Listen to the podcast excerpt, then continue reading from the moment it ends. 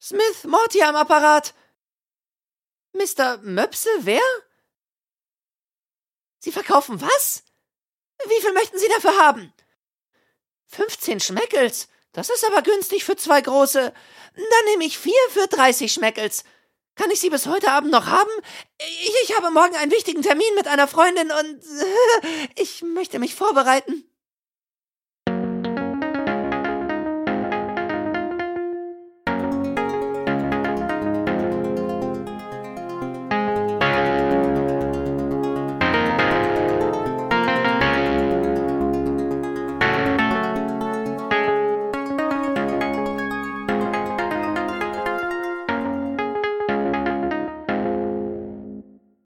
Hallo und herzlich willkommen zum Rick and Morty Podcast von Radio Kastriert. Mein Name ist der Paco und ich bin heute nicht alleine, sondern ich habe zwei sehr ehrenwerte Kollegen, die heute mit mir die aktuelle Episode oder die Episode 2, äh, die Episode 7 aus der Staffel 2 besprechen wollen, nämlich einmal den Björn.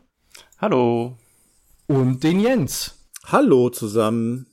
So, äh, heute eine Episode weiter, wieder im Livestream. Ähm, alles im grünen Bereich bei euch? Soweit, ja. Weiter geht's mit der nächsten Episode. Ja, so immer weiter, immer weiter. Kommt mir schon wieder sehr lange vor, ähm, dass wir das letzte Mal eine Episode besprochen haben und äh, ja, endlich ist es soweit. Was ich äh, einleitend sagen möchte, ist, ähm, wir müssen uns bei zwei Leuten bedanken, nämlich einmal dem Data Freak und dem Matteo. Das sind unsere beiden neuen Patronen. Da freuen wir uns natürlich sehr drüber. Äh, vielen Dank für eure Unterstützung und ähm, ja, vielen Dank, dass ihr da seid. Herzliche Grüße. Herzlichste Grüße. Okay. Wollen wir direkt, wollen wir direkt starten? Ja. Okay. Würde ich sagen, oder? Ja, denke ich auch. Ja. Wegen mir gerne. Ja, dann, ähm, ich fange mal mit dem Titel an. Ähm, die heutige Episode heißt im Original Big Trouble in Little Sanchez. Ist eine Anspielung auf den Film Big Trouble in Little, in Little China. Ich habe den Film glaube ich, noch nie gesehen. Ich weiß es zumindest nicht mehr. Wenn, dann ist es sehr, sehr lange her. Ich habe mich aber noch mal reingelesen. Es geht irgendwie um äh, den Stadtteil Chinatown in San Francisco, wo der ähm, Hauptprotagonist ähm, gegen irgendeine Familie ankämpft und da ist was mit schwarzer Magie. Also wenn wir uns die Episode von heute dann mal dagegen halten, ist irgendwie keine, ja, inhaltlich keine Parallele zu erkennen, würde ich jetzt mal behaupten. Von daher gehe ich mal davon aus, dass der Titel nichts wirklich was mit dem Film zu tun hat, sondern einfach nur ähm, ja diese diese diese wortwörtliche Übersetzung oder diesen diesen Inhalt jetzt widerspiegelt. Also der große der große Ärger im kleinen Sanchez. Okay. Würde ich jetzt mal so behaupten. Ähm, der deutsche Titel, der ist äh, die reinste Katastrophe äh, aus meiner Sicht. Der heißt nämlich Jugendwahn. Deutscher ja, Titel ja. ist Jugendwahn. Also äh, wo es letzte Mal noch so gut lief mit dem Titel, ist es hier wirklich nicht gut gelöst, meiner Meinung nach. Nee. Nee. Und zwei blöde Titel, sowohl Englisch als auch Deutsch, finde ich. Ja, der englische geht eigentlich noch, weil ähm, weil man hier so eine gewisse Linie hat. Ne? Wir hatten ja schon andere Episoden aus der zweiten Staffel, die eine gewisse Namensreferenz an Filme aus den 90ern haben. Von daher ist ja so ein roter Faden zu erkennen. Ähm, wie Total Recall oder ähm, uh, The Ricks Must Be Crazy, das ist halt alles schon so, geht in die Richtung Film und von daher hat man hier das thematisch auch wieder aufgegriffen. Und im Deutschen dann halt eben leider nicht, aber naja, ja. ist jetzt so. Ist so. Machst du gar nichts. Machst du nix. Nee. Ähm, was man auch nichts machen kann, ist gegen den Drehbuchautor. Äh, das ist nämlich jemand Neues. äh, das ist Alex Rubens. Ich weiß jetzt gar nicht, ob männlich oder weiblich ähm, ist Neuling bei uns, deswegen ähm, können wir noch nicht sagen, ja, wo wir das vielleicht einordnen können. Ich gucke jetzt mal auch in die nächsten Folgen. Wird auch leider nicht mehr vorkommen. Also ein einziges, einziges Spielchen hier mit Alex Rubens. Mal sehen, ob ähm, wir am Ende sagen können, ob das vielleicht äh, der Grund ist, äh, vielleicht eine sch schlechte Episode geschrieben zu haben. Äh, warten wir es mal ab. Mal gucken, ob es ein One-Hit-Wonder wird. Genau. Ja, ja ist die siebte Folge der zweiten Staffel mittlerweile schon. Es genau. geht äh, steil voran. Ja, ja, ja, ja, ja, nicht dran denken. Wir starten mit dem Cold Open, würde ich sagen, oder? Ja, auf jeden Fall. Diesmal leider nicht so spektakulär wie letzte Folge, aber es ist halt auch schwer damit mitzuhalten. Äh, die Smiths sitzen mal wieder am Essenstisch. Äh, ja, vermutlich Frühstück, weil es stehen auf dem Tisch die Strawberry Smiggles, äh, Frühstücksflocken, die wir aus ähm, dem Interdimensional TV kennen. Und aber äh, komischerweise haben eigentlich alle auf dem Teller Spaghetti, äh, nicht Spaghetti, Spiegelei, zwei Würstchen, irgendwas, was aussieht wie Reis und irgend noch so ein braunen Klecks, keine Ahnung. Aber irgendwie ist keiner von den Erdbeer-Smiggles. Ähm, da steht nur so eine Schüssel unberührt rum. Ja, und das. Äh, das war dieser, dieser Werbeclip, wo der eine Typ da äh, niedergemetzelt wurde, ne? Ja, der, der auch vorne auf dem, auf dem Karton drauf ist. Ja, genau. Genau. Ja, ja. Ja, und das Gespräch geht äh, darum, dass der Vater fragt, was gibt es Neues? Und äh, Morty und Summer sagen nichts. Ach doch, ja, letztens wurde eine Kantinenmitarbeiterin gefunden äh, mit zwei Einstichen im Hals und komplett blutleer. Dann fragt die Mutter so, ja, was macht, wer macht denn sowas? Ja, wer Rick, macht denn sowas? Ja. Genau. dann sagt Rick ja wahrscheinlich ein Vampir. Und dann ist Summer erstaunt darüber, dass es sowas wirklich gibt. Und äh, Rick wiederum ist erstaunt darum, dass, äh, darüber, dass Summer äh, Vampire für nicht real hält, um, obwohl das eigentlich schon seit Jahrhunderten bekannt ist. Und dann äh, fragt, obwohl, ja, dann fragte Summer, ob äh, er sich nicht in einen Teenager verwandeln könnte und mit ihnen zusammen auf die Highschool gehen und so die Vampire jagen mit ihnen zusammen. Und äh, Morty ist dann auch, äh, so wie Rick darüber, äh, ein bisschen äh, überrascht, dass sie so einen konkreten Wunsch hat, so, äh, dass sie das schon so, so quasi sich schon so einen Plan überlegt hat. Und dann sagt Rick so, ja, normalerweise, ich könnte, also ich könnte das machen, mich in einen äh, Teenager verwandeln und auf die, was hat er gesagt, pickelig, pickelverseuchte, hormonverdorbene scheiß Highschool-Welt eintauchen. Aber ähm, er, wieso sollte er das machen und wie käme sie dazu, äh, ihm um so etwas äh, zu bitten? Sie sollte sich gefälligst schämen. Und dann wendet sich Summer äh, fragend an ihren Vater und er sagt dann, ja, ja, solltest dich schämen. Und äh, da wird dann klar, dass er gar nicht richtig teilgenommen hat an dem Gespräch, er hat nicht mal zugehört. Bess fragt sich dann so, ja, wie kannst du bei einem Gespräch über Vampire nicht zuhören? Ja, er, er hat halt äh, nicht aufgepasst und das hätte ihr auffallen müssen, wenn sie aufgepasst hätte, aber stattdessen äh, macht sie das nicht. Und dann sagt sie, ja, gehst du direkt wieder in die Opferrolle, so wie immer. Ja, ja, Opferrolle oder vielleicht bin ich auch einfach nur mit einem äh, blutsaugenden Monster oder einem herzlosen Monster ver, äh, verheiratet.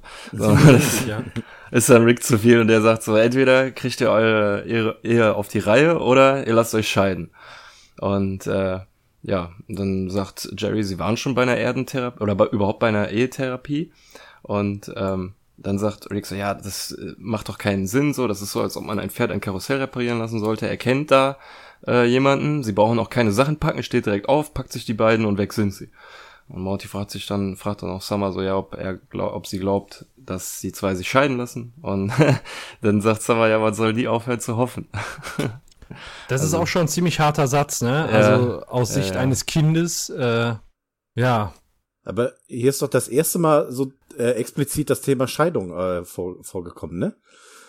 Also wo man immer so in der Vergangenheit gedacht hat, ja, die Ehe läuft nicht so rund, das ist äh, so mehr ja mehr schlecht als recht und ähm, jetzt bringt es der der Rick dann eigentlich mal so konkret auf den Punkt, indem er eben sagt, äh, ja, kriegt es auf die Reihe oder lasst euch scheiden. etwas ja. überraschend. Ja, aber es mhm. ist halt wieder so, weißt du, die Folge, die hat auch gar nicht richtig angefangen und die zwei fetzen sich wieder so, ne? Und es ist für die Zuschauer auch irgendwie nichts Überraschendes mehr an der Stelle, so, dass sie sich da fetzen. ist ja auch irgendwie so, finde ich, ganz gut ähm, inszeniert, dadurch, dass Jerry halt abgelenkt ist, dass, so, dass er dieses Handyspiel spielt oder dieses Tablet-Spiel spielt. Und, das ist wieder ähm, dieses Jerry's Game, ne, was wir schon mal hatten, dieses Ballon zerdrücken Spiel. Ja, ja, das In einer, halt einer Einstellung sieht man das, wo er da einfach auf Ballons am rumdrücken ist. Also, ja. Keine oh, große Mann, Herausforderung ey. eigentlich. Was ein ja. Schwachkopf, ne? Ich finde hier aber auch wieder bemerkenswert, ähm, der Rick, der startet eine übelste Disswelle gegen Summer. Und ähm, das Einzige, was eben dann der, ähm, der Beth einfällt, ist, den, den Jerry anzumotzen. Aber ihr Vater hat gerade ihre Tochter übelst beleidigt, so, ne? Und da, da gibt's kein einziges Wort drüber. Ja, ja gut, sie erwartet wahrscheinlich jetzt von jemand anderem etwas gegen Rick zu sagen, so dass sie nicht gegen ihren eigenen Vater etwas sagen muss. Ja. Ja, oder sie ist halt immer noch so Fanat in ihn, so, ne? Man sucht sich stattdessen dann lieber Jerry als einen Sündenbock irgendwie so raus. Was mich aber auch, ähm, äh, was ein bisschen komisch finde an der Szene ist, dass Morty irgendwie wieder so, so arschkriecherisch unterwegs ist. Der, ähm, unterstreicht irgendwie so alles das, was Rick sagt, so, und äh, er wirft sich so voll unterwürfig auf seine Seite und das finde ich irgendwie komisch an der Stelle. Ja, vor allem auch so dieses Besserwisserische, ne? So, ja, ja natürlich ja. gibt es Vampire, ne? Was erwartest du? So nach dem Motto, ist doch klar, ist, ne? Ja, und dann immer wieder überheblich, der sich da auch so über den Stuhl lehnt dabei, ne? Ja, ja. Aber dann stimmt's, Rick, weißt du, dann so schön, äh, ja, habe ich denn recht? War das denn richtig? Ja. Ähm, außer, also. Anbiedern. Man, äh, man könnte sagen, wie so ein Wurm. Aber ähm, da haben wir noch andere Beispiele in dieser Folge. Ja, sagen wir wie ein Arschkriecher. wie ein Arschkriecher. Eine übelste Wackebackelei. Ja. Ähm, was ich jetzt auch ähm, da wieder, wieder äh, gut finde, ist auch hier der, der Spruch ähm, mit, den, mit den Vampiren. Ja? Wie, wie du kannst nicht zuhören. Wir reden hier gerade über Vampire, ne? So, eine, so ein richtiger schöner Diss auch noch gegen diese ganzen Scheiß, Entschuldigung, scheiß Frauenvampirfilme, die in den letzten zehn Jahren erschienen sind. Früher gab es vielleicht mal Vampirfilme, die auch schon für so für für vielleicht so so für für beide Geschlechter gedacht waren. Aber die neuen Vampirfilme, das sind ja immer so, es spielt mit der Gefahr und ja, und hm, das ist dann halt alles Love Story und man weiß nicht, ne, geht's jetzt nur zur Sache oder beißt er die kaputt? oder was weiß ich und irgendwie finden das die Frauen alle gut. Ich kann es mir nicht. Also ich bin ich bin ja an der Stelle froh, dass ich nur die Vampirfilme geguckt habe, wo es wirklich um Leben und Tod ging und nicht um Liebe und Schmerz. Ja. Also äh, ich guck lieber Blade als als Twilight hier oder wie diese hießen. Von ja. daher ähm, sehe ich da schon eher auch so diesen Gefahrenpunkt als jetzt äh, große Romanzen oder was weiß ich, was man da noch rein interpretieren könnte. Ja. Ja. Ja, vor allem, weil er auch gesagt hat, dass jemand tot aufgefunden wurde. So, ne? Das, das sind ja, Vampire auf jeden Fall eine Gefahr. Bei Tod ist nicht viel mit Liebe. ja, also die Eltern sind auf dem Weg zu einer intergalaktischen Eheberatung und ja, so startet quasi unsere Folge. Dann mit ja, wir haben aber wir haben an der Stelle schon echt viel über die Episode erfahren, finde ich. Also wir wissen quasi zu dem Zeitpunkt schon komplett Bescheid, was wahrscheinlich in der A und der B Story passieren wird. Nämlich in ja. der einen geht es um die, äh, um, um einen Vampir und in der anderen um die Ehe von Jerry und Beth. Also ich finde äh, aussagekräftige, ja. aus, aussagekräftige, ähm, aussagekräftiges Code Opening. Ich hätte fast wieder Post-Credits-Scene gesagt. Mein Standardfehler. Ja, gut. Ich meine, man wird es ja unmittelbar bald erfahren, dass es dann tatsächlich in diese Trennung geht von A und B Story. Also äh, viel Zeit zum Überlegen wird einem da ja auch eigentlich gar nicht gelassen. Das geht eigentlich dann auch schon direkt los. Also was ja. auch nicht verkehrt ist. Im Prinzip geht es auch direkt weiter, ne? Also man könnte meinen, es ist jetzt nicht viel Zeit vergangen zwischen mhm. dem Intro und dem äh, Vorintro, weil Rick sitzt mit Bess und Jerry in dem UFO und sie fliegen durch eine Wolkenlandschaft, also schon gar nicht mehr durchs Weltall und äh, sind auf dem Weg zu Nuptia 4, dem EO-Beratungsplaneten oder der Station oder was auch immer. Und mhm. auf dem Weg dahin äh, fetzen sich Bess und Jerry schon direkt wieder so. Also Jerry sagt, ja, äh, ich werde auf jeden Fall mein Bestes geben und Bess sagt so, ja, das impliziert so, dass ich das nicht tue und ja, und dann wieder hin und her und man sieht schon äh, Ricks Finger, wie er langsam zum Passagier ja, ja. Äh, Beseitigung, aus, ja. ja, Passagierbeseitigung so langsam hinwandert und ähm, ja, kurz bevor die den Boden erreichen, drückt er den Knopf, sie werden quasi aus dem UFO rausgeworfen fallen so unten raus und äh, landen auf dem Hintern und dann sagt, ruft Jerry da hinterher, so was das für ein Arschloch ist. Und dann nimmt Bess natürlich ihren Vater direkt wieder in Schutz und sagt so, ja, wenn er nicht wäre, dann wären unsere Kinder nur zur Hälfte äh, ja. schlau oder wären, wären, sind sie zum Glück nur Hälfte, zur Hälfte Idioten. Und ähm, dann denkt äh, Jerry erst so, ja, okay, der hat sich gerade selber als Idiot äh, bezeichnet, aber nee, ihm fällt ein, dass er damit gemeint ist. Offensichtlich, ist wohl ein ganz, ein ganz pfiffiger, ne? Ähm, und warum hat der Rick die da abgeworfen? Er ist ja natürlich eine Eheberatung und anscheinend eine ganz besondere Eheberatung, weil die können ja sogar die Ehe zwischen einem Hund und einem Schokoriegel reparieren oder zwischen einem Pornostar und einem Pornostar. Ja. Also ja, was äh, auch wichtig ist, vom Vorintro hat er gesagt, die haben eine hundertprozentige Erfolgschance. Also die kriegen jede Ehe hin. Ja. Mal sehen. Ja, und den äh, Psychiater, der die beiden betreut, lernen wir dann auch direkt kennen. Er begrüßt sie dann. Äh, der Typ heißt Glaxo Slimslom und ähm, der wird im Deutschen gesprochen von Hubertus Dieter Maximilian Freiherr von Lerchenfeld. Ach du ähm, Scheiße. Warum ich das erwähne, ist, äh, weil ich den persönlich sehr cool finde. Der hat viele Rollen gesprochen, die ich, äh, die ich mag. Und äh, der lässt auch in dieser Folge hier sehr cool, ähm, coole Sprüche ab und äh, schenkt dieser Figur eine sehr, eine sehr schöne Stimme. Das finde ich kannst sehr du, Kannst du mal kurz erwähnen, was er noch gesprochen hat? Weißt du das gerade? Der hat zum Beispiel aus mal wieder How I Met Your Mother den Marshall oder wie der heißt Stimmt. gesprochen. Ja, das ist die Stimme von Marshall, ja. Ähm, ich mag ihn sehr gerne in One Piece als Sanji. Das ist ein Charakter, der sehr viel vorkommt, sehr ähm, facettenreich sprechen muss und das macht er ja wirklich 1A. Ähm, und äh, sonst fällt mir so auf Anhieb. Ja, okay. Ja, ist auch, ist auch aber schon mal äh, zumindest nicht wenig. Ja. ja. Aber äh, die Stimme ist mir auch schon bekannt äh, gewesen. Also die habe ich auch schon mal irgendwo gehört. Ähm, von daher schön, dass man hier wieder so eine relativ bekannte Stimme mit eingebaut hat. Da kommt nämlich später hat, nämlich auch noch eine, da wollte ich was zu sagen. Von, er hat irgendeinen, irgendeinen bei, ähm, sag schnell, bei, bei, bei Game of Thrones gesprochen, aber ich Find's oh. jetzt gerade auf dann, die. Dann achte ich mal drauf. Kann ja auch irgendein kleiner Nebencharakter sein. Hier, ja, oder kann ein Hauptcharakter sein, dem man einfach am Ende der ersten Staffel den Kopf abgehakt hat oder so. Als Sir, Sir Waymar Royce. Keine Ahnung, wer das ist. Okay. Egal. Egal. Gut, äh, ja, ja, da kommen wir später auf jeden Fall noch zu einer Szene, die, die ich sehr cool finde wegen ihm. Aber er ist jedenfalls in der Rolle des Glaxo Slimslom und ähm, er betreut quasi Bess und Jerry auf dieser Station, auf diesem Planeten, was auch immer. Und äh, er sagt, ihre, ihre Ehe kann nun entspannen.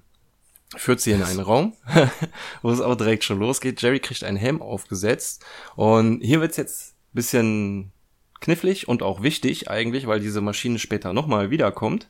Ähm, diese Maschine scannt quasi das Gehirn desjenigen, der den Helm auf hat und äh, filtert die, die Wahrnehmung über den Ehepartner, genau. Ähm, wie derjenige seinen Ehepartner wahrnimmt und kann dann dieses Bild in ein echtes, künstlich erschaffenes Lebewesen umwandeln. Okay. Und dann, ist ja schon ziemlich krass, ne? Ja, es ist sehr fortgeschrittene Technologie auf jeden Fall. Das auf jeden Fall. Und man weiß nicht, nutzen jetzt da die fortgeschrittene Technologie oder geht's zur Massage, so wie der spricht? Ne? Das ist ja irgendwie so ein bisschen, so ein bisschen Wellness-Feeling bis dahin noch und dann kriegt man da so einen krassen Scheiß gesagt, ne? Ja. Genau. Ihre Ehe kann sich nun entspannen. Weißt du, das ist so, so 36 Grad warmes Öl, ich lege mich dahin und irgendjemand massiert mich, ne? So, so nach dem Motto. Da kannst du entspannen, aber. Äh. Ich finde, das hat alles so, so ein bisschen was von Wellness-Tempel am Anfang. Ja, der ist halt jemand, der deine Probleme lösen soll, ne? Und das ist halt eigentlich schon fast besser als jemand, der dich massiert. So, es äh, geht, die gehen dem Problem auf jeden Fall an der Wurzel an. Und ja, sie haben eine hundertprozentige Erfolgschance, also können die sich auf jeden Fall was einbilden. Die, ja. ja, also die, die Art und Weise, wie er schon spricht, ist ja auch schon sehr, äh, sehr therapeutisch, ne? So eine ruhige Stimme und ähm, ja, noch. Ja, noch, genau. Also das, ähm, das, man merkt schon, dass er einer, einer ist, der das schon öfter gemacht hat. Und jetzt äh, wird Jerrys Gehirn gescannt, nach seiner Wahrnehmung, wie er Bess äh, quasi sieht durch seine Augen. Und äh, wird die Maschine angeschmissen und in so einem Glascontainer erscheint eine Bess, die äh, gekreuzt ist mit, würde ich mal sagen, so einer Alien-Königin, kann man sie am besten vergleichen. Ähm, die ist mhm. komplett schwarz, riesengroß, so vier, fünf Meter groß, hat Krallen, einen Schwanz, vier Beine und vier Brüste. Sieht, ja, ja, das auch. Danke, Paco. Und, und sieht halt so wie so, eine, wie so ein Alien aus, wie so eine Königin. Und das, das ist natürlich äh, der Bess nicht so wirklich recht. Die fragt dann natürlich so, ja, aber wieso siehst du mich so? Und äh, sitzt, setzt sie den Helm auf. Und äh, da kommt ein ein, ein Wurm raus, ein Wurm-Jerry. Also einfach nur ein Wurm, so oder wie so ein Egel. Ja. äh, nicht wirklich lang und man sieht direkt, der ist total verweichlicht und hat Angst und ist ein totales Weichei. Ja. Und äh, ja, da denkt die ähm, Beth so, jetzt hat sie es dem Jerry richtig gezeigt und macht dann so einen Helm-Drop. Weißt du, so wie so ein Mic-Drop nur mit dem Helm, so nach dem Motto, siehst du, was ich da gemacht habe. Ähm, ja, Beth ist da so ein bisschen, habe ich, hab ich auch den Eindruck, so ein bisschen größenwahnsinnig. Ähm, sie hat ja offensichtlich eine einschüchternde Wirkung auf Jerry, was man durch dieses Vieh, was da irgendwie entstanden ist, sehen kann. Und sie will dem Jerry eben sagen, dass er nicht so über sie denken soll. Also so, dass, so, ich, so nimmst du mich nicht wahr. Und das ist schon, weißt du, so, dass die, sie will sogar das Unterbewusstsein der anderen Leute irgendwie steuern. Und das ist schon, das ist schon hart irgendwie. Ja.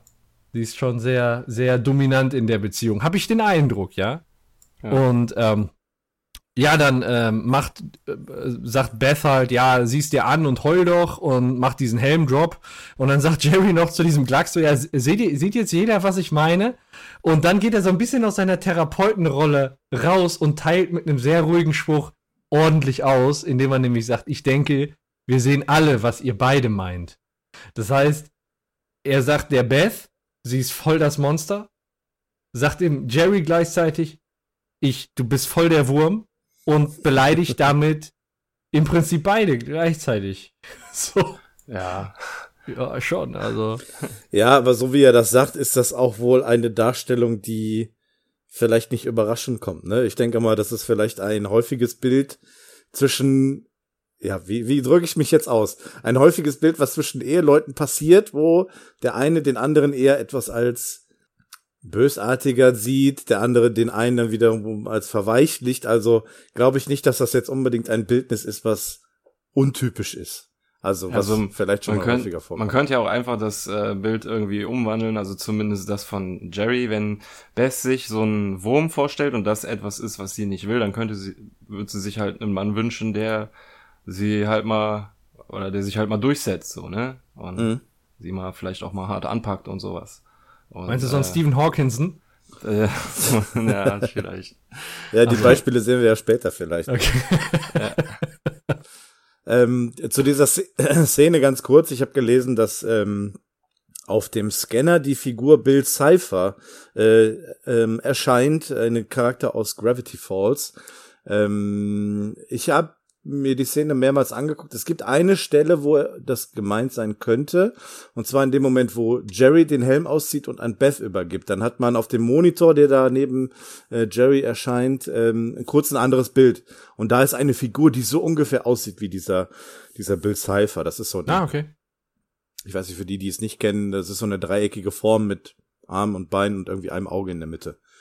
Und so eine dreieckige Form erscheint da einmal. Also ich vermute mal, dass es das ist, was hier gemeint ist, aber keine Ahnung. Ähm, ganz genau kann ich es jetzt nicht. Aber es gibt nichts anderes, was darauf hinaus äh, darauf schließen lassen würde.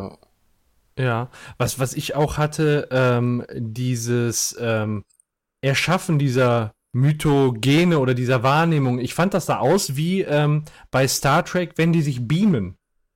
So ein bisschen, auch mit dieser Röhre, als, als wenn die da mhm. gerade reingebeamt werden. Mhm. Ne? So ein bisschen von, vom Aussehen her. Hat natürlich keine inhaltliche Anspielung, aber ich finde es optisch nah dran.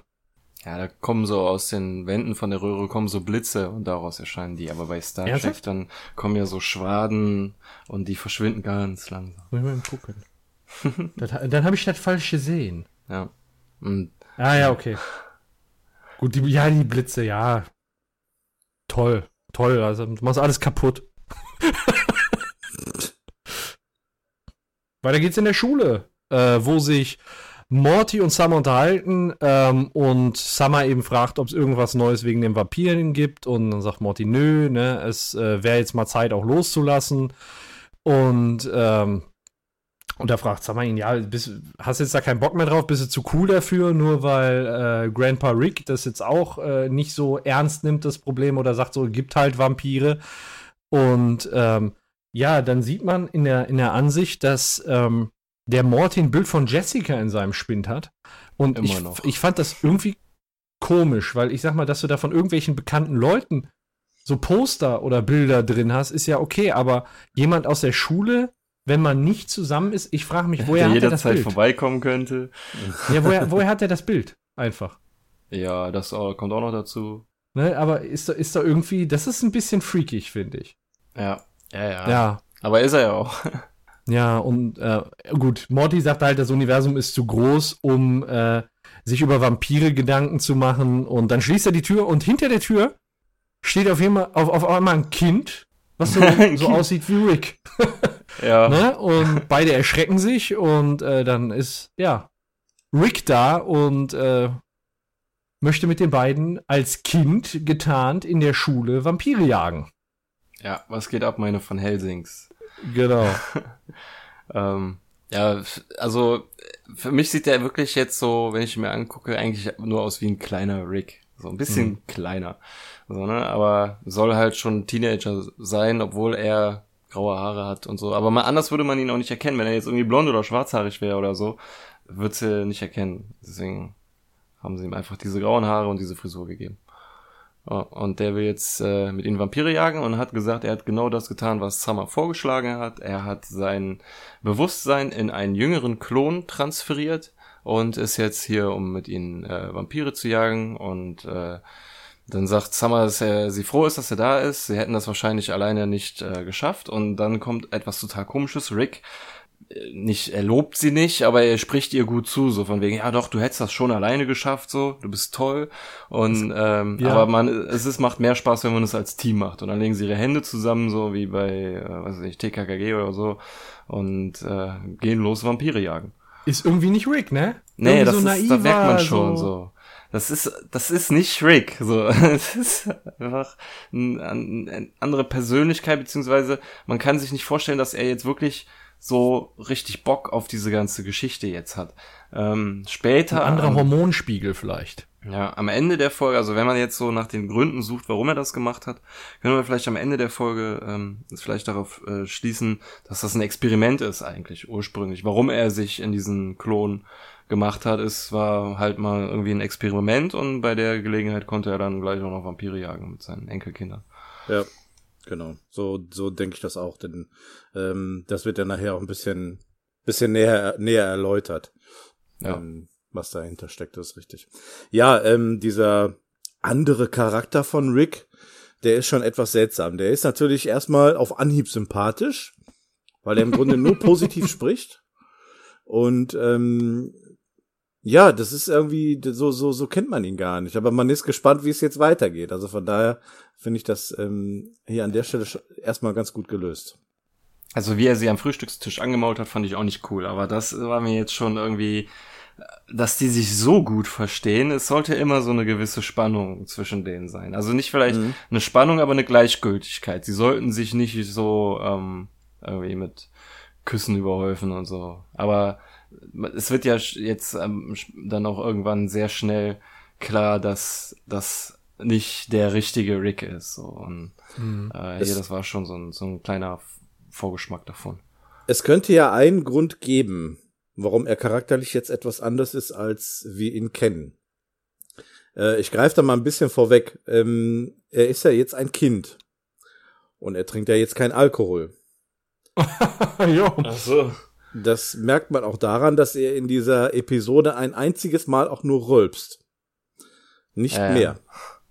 Also sonst ist man äh, ein häufigeres Rülpsen gewohnt, aber in dieser Episode macht er das nur einmal. Wir sehen ihn nicht trinken, also ist das Trinkproblem noch nicht seins in dem Alter. Und vielleicht ist das ja ein Grund. Er sagt aber später bei der Party mit diesem Toby, er, er soll unbedingt Bier besorgen. Aber ja, glaub, wir sehen ihn aber er trotzdem nicht Zeugs, trinken. Also, Hm. Ich glaube, also, jetzt greifen wir wirklich ein bisschen vorweg, aber ähm, ich glaube, er braucht den Alkohol jetzt gerade ein, einfach nicht, weil er mit seiner echten Persönlichkeit das macht, was Summer später erklärt. Er Mhm. braucht den Alkohol jetzt nicht, um zu vergessen, sondern ähm, auf dieser Party glaube ich wirklich, dass das so ein Teenager-Spruch ist. So, ja, wir machen eine Party und wir brauchen Bier. So, Ja, weißt klar. du, weil er Mhm. voll im Teenager-Modus ist, so, ne? Mhm. Und äh, du hast schon recht, er trinkt sonst nicht in der Folge oder vielleicht nicht als ähm, als Mini-Rig und äh, so weiter. Und ich würde mir das halt daher erklären, dass er das nicht braucht, während er dessen er, wenn er groß ist, das braucht, um gewisse Dinge zu vergessen oder zu Mhm. verdrängen. Hm. Egal. Jedenfalls Okay. Ja, kommt, kommt jetzt Toby Matthews vorbei und genau. äh, Summer ist Der nächste. Schwarm, ne? Ja, genau, das ist so ihr, ihr äh, derzeitiger Schwarm. Ähm, der, aber ich weiß, also sie ist so, so nach dem Motto, ja, ich traue mich nicht mal, den mal anzusprechen. Also wer weiß, ob äh, er überhaupt weiß, dass sie existiert.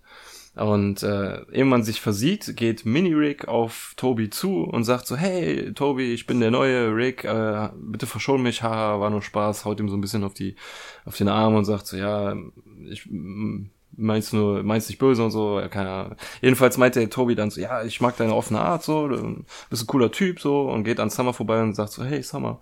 Und na, sie ist total, fällt fast in Ohnmacht, dass er sie kennt und sogar begrüßt. Weil sie ja offensichtlich jetzt mit dem coolen Mini-Rig abhängt, ist er direkt, ah, egal, da kommen wir jetzt gleich auch dann, glaube ich, in, in der nächsten Szene oder so irgendwann zu, weil wie sich das alles um den Mini-Rig jetzt so noch alles entwickelt, ist alles mega merkwürdig. Also, da hätte ich es noch normaler gefunden, hätten sie die Vampirjagd einfach nur gezeigt. Ja, Ja. hm, das ist richtig. Fin findet ihr das nicht auch komisch, dass dieser Mini-Rick als Charakter so schnell akzeptiert wird? Ich meine, selbst Summer nennt ihn nicht mehr Rick, sondern jetzt Mini-Rick, obwohl ja, sie ja weiß, dass es eigentlich Rick. Was, das, das fand ich irgendwie befremdlich, dass sie ihn jetzt Mini-Rick genannt hat. Weil, ja, weil er es ja am Ende von jedem Satz schreit. Reißt die Arme in die Luft, macht hier so Heavy Metals Hörner mit den Händen und sagt Mini-Rig. Das ist der Schweigefuchs. Das ist der nächste. Nee, also ich was, ne? was mich so ein bisschen daran stört, äh, ist ähm, ja dieser Begriff Mini-Rig. Im Original heißt er Tiny Rig und ich finde diesen Tiny Rig-Namen jetzt wesentlich besser, unabhängig davon, ob es jetzt Englisch oder Deutsch ist. Aber so Mini-Rig hört sich irgendwie, das hat Weißt mich du- irgendwie so ein bisschen die ganze Zeit gestört. Weißt du, wie die den äh, hier bei den Untertiteln übersetzt haben, die ich immer zur Vorbereitung nutze? Na, erzähl. Winzig Rick. Winzig, äh, okay. das ist der Boah, beste das ist von so allen drei. ne? Also die Leute, die an, verantwortlich für die Untertitel waren, die hatten ja mal gar keine Lust zu arbeiten. Ja, genau, Winzig Rick. Also, Also, Da dann, also da fand ich Mini Rick deutlich besser, aber kommt natürlich nicht an Tiny, Tiny Rick ja, ran. ist, ist halt schon ein bisschen besser. Und deswegen stört mich das, wenn immer wieder dieser Name erwähnt wird. Und ähm, Mini Rick! dadurch ist natürlich mein Empfinden, dass er sich immer weiter in den Vordergrund stellt oder gestellt wird, auch durch andere, natürlich umso mehr gegeben. Ne? Und deswegen Mhm. stört mich das auch noch umso mehr. Können wir Das vielleicht schon mal sagen, dass, also, ich höre das beim Jens raus und bei mir ist es auch so, dass der, dieser Mini-Rig ein ziemlicher Unsympath ist. Ja, finde ich. Es ist Rick als Kind. Ja, Ja, ja, nee. irgendwie schon. Irgendwie, Also, nicht als Kind. Na, als, als naives Kind. So als naives Teamplayer-Kind, was, keine Ahnung, noch nicht so frustriert ist wie der alte Rick. Ähm, ich, ja, ja, es sag ist- später noch was zu. ja, es ist ja schon sehr, ist ja sehr, sehr, ja, wie Sehr. soll man das auf den Punkt bringen? Das ist schwer. Das ist echt schwer zu, zu sagen, denn der, der Rick ist ja eigentlich vom Charakter her schon ein sehr eigensinniger Typ. Immer sehr auf sich bezogen und ähm, macht im Grunde eigentlich nur, folgt seinen eigenen Interessen und seinem eigenen Nutzen. Jetzt als Kind, als, als Tiny Rick oder als Mini Rick, ähm, ist der da schon ein bisschen anders. Der Mhm. ist zwar immer noch, hat so diese gewisse Eigensinnigkeit, aber äh, teilt dann auch eher positiv aus, ähm, was ihn umso mehr pusht. Ne? Also wenn er nicht so dieser, dieser, ich stehe im Mittelpunkt-Typ wäre, sondern einfach nur freundlich und nett und, und aufbauend und motivierend oder wie auch immer, wie er da jetzt auch gra- gerade in der Situation mit, mit Summer ist, dann wäre er mir wesentlich sympathischer als jetzt dieser, ich stehe hier im Mittelpunkt. Mhm. Ja. Also, Winnie Rick unsympath. Björn, du, ja. Ja, eh so, ja, ich nehme das schon mal vorweg. Also ist, diese mein ganze, Lieblings, ist auch nicht mein Lieblingscharakter. diese ganze positive Aura, die der verstrahlt, widert mich an. Das Richtig ist Ekelhaft. nicht, also das ist einfach Zum nicht der Rick. Kotzen. Und so wie sich das alles in der Folge noch entwickelt, hat er für mich den Charakter eines Bösewichten. Der schleimt sich jetzt überall ein, will eine Identität übernehmen und das macht ihn für mich halt umso mehr zu einem Unsympath. Aber das soll er, glaube ich, auch sein. Also das so die haben den nicht mit der Intention kreiert, dass man sich am Ende der Folge wünscht, ach, wäre der doch bloß immer Mini-Rick, so, sondern Ja. dass man sich sagt, so, ich will meinen Rick wieder haben, so. Ja, ja. Weil so ging es mir. Aber jetzt, äh, egal. Also, Ja. ich habe den als Unsympath empfunden, sag ich jetzt. Kann ich, kann ich verstehen. Ich finde auch, dass mit diesem Bösewicht, der sich, der dann quasi das so durch seine Freundlichkeit infiltrieren möchte äh, und dann nachher den Platz einnehmen möchte, das, das wird ja du nachher durch eine, durch eine Szene unterstrichen. Also deswegen, Ja. ähm, das kann ich sehr gut nachvollziehen. Ja. Da habe ich aber so bisher noch nicht gesehen, muss ich auch ehrlich sagen. ja, okay. Aber weiter geht's. Darf ich weitermachen? Ja, bitte, ich bitte. Fahre fort. Weiter geht's in, äh, auf Napchia 4.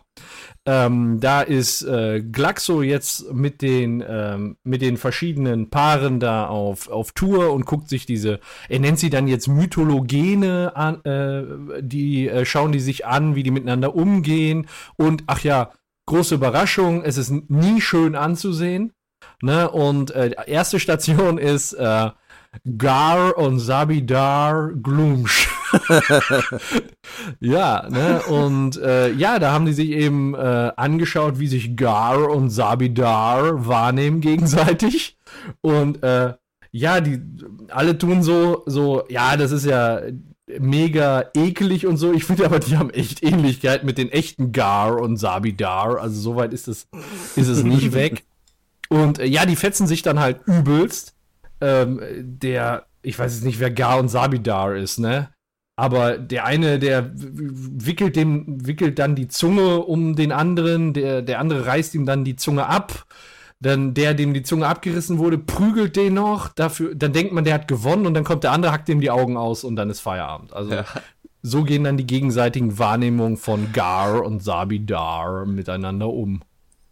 Und die hat echt Brüste.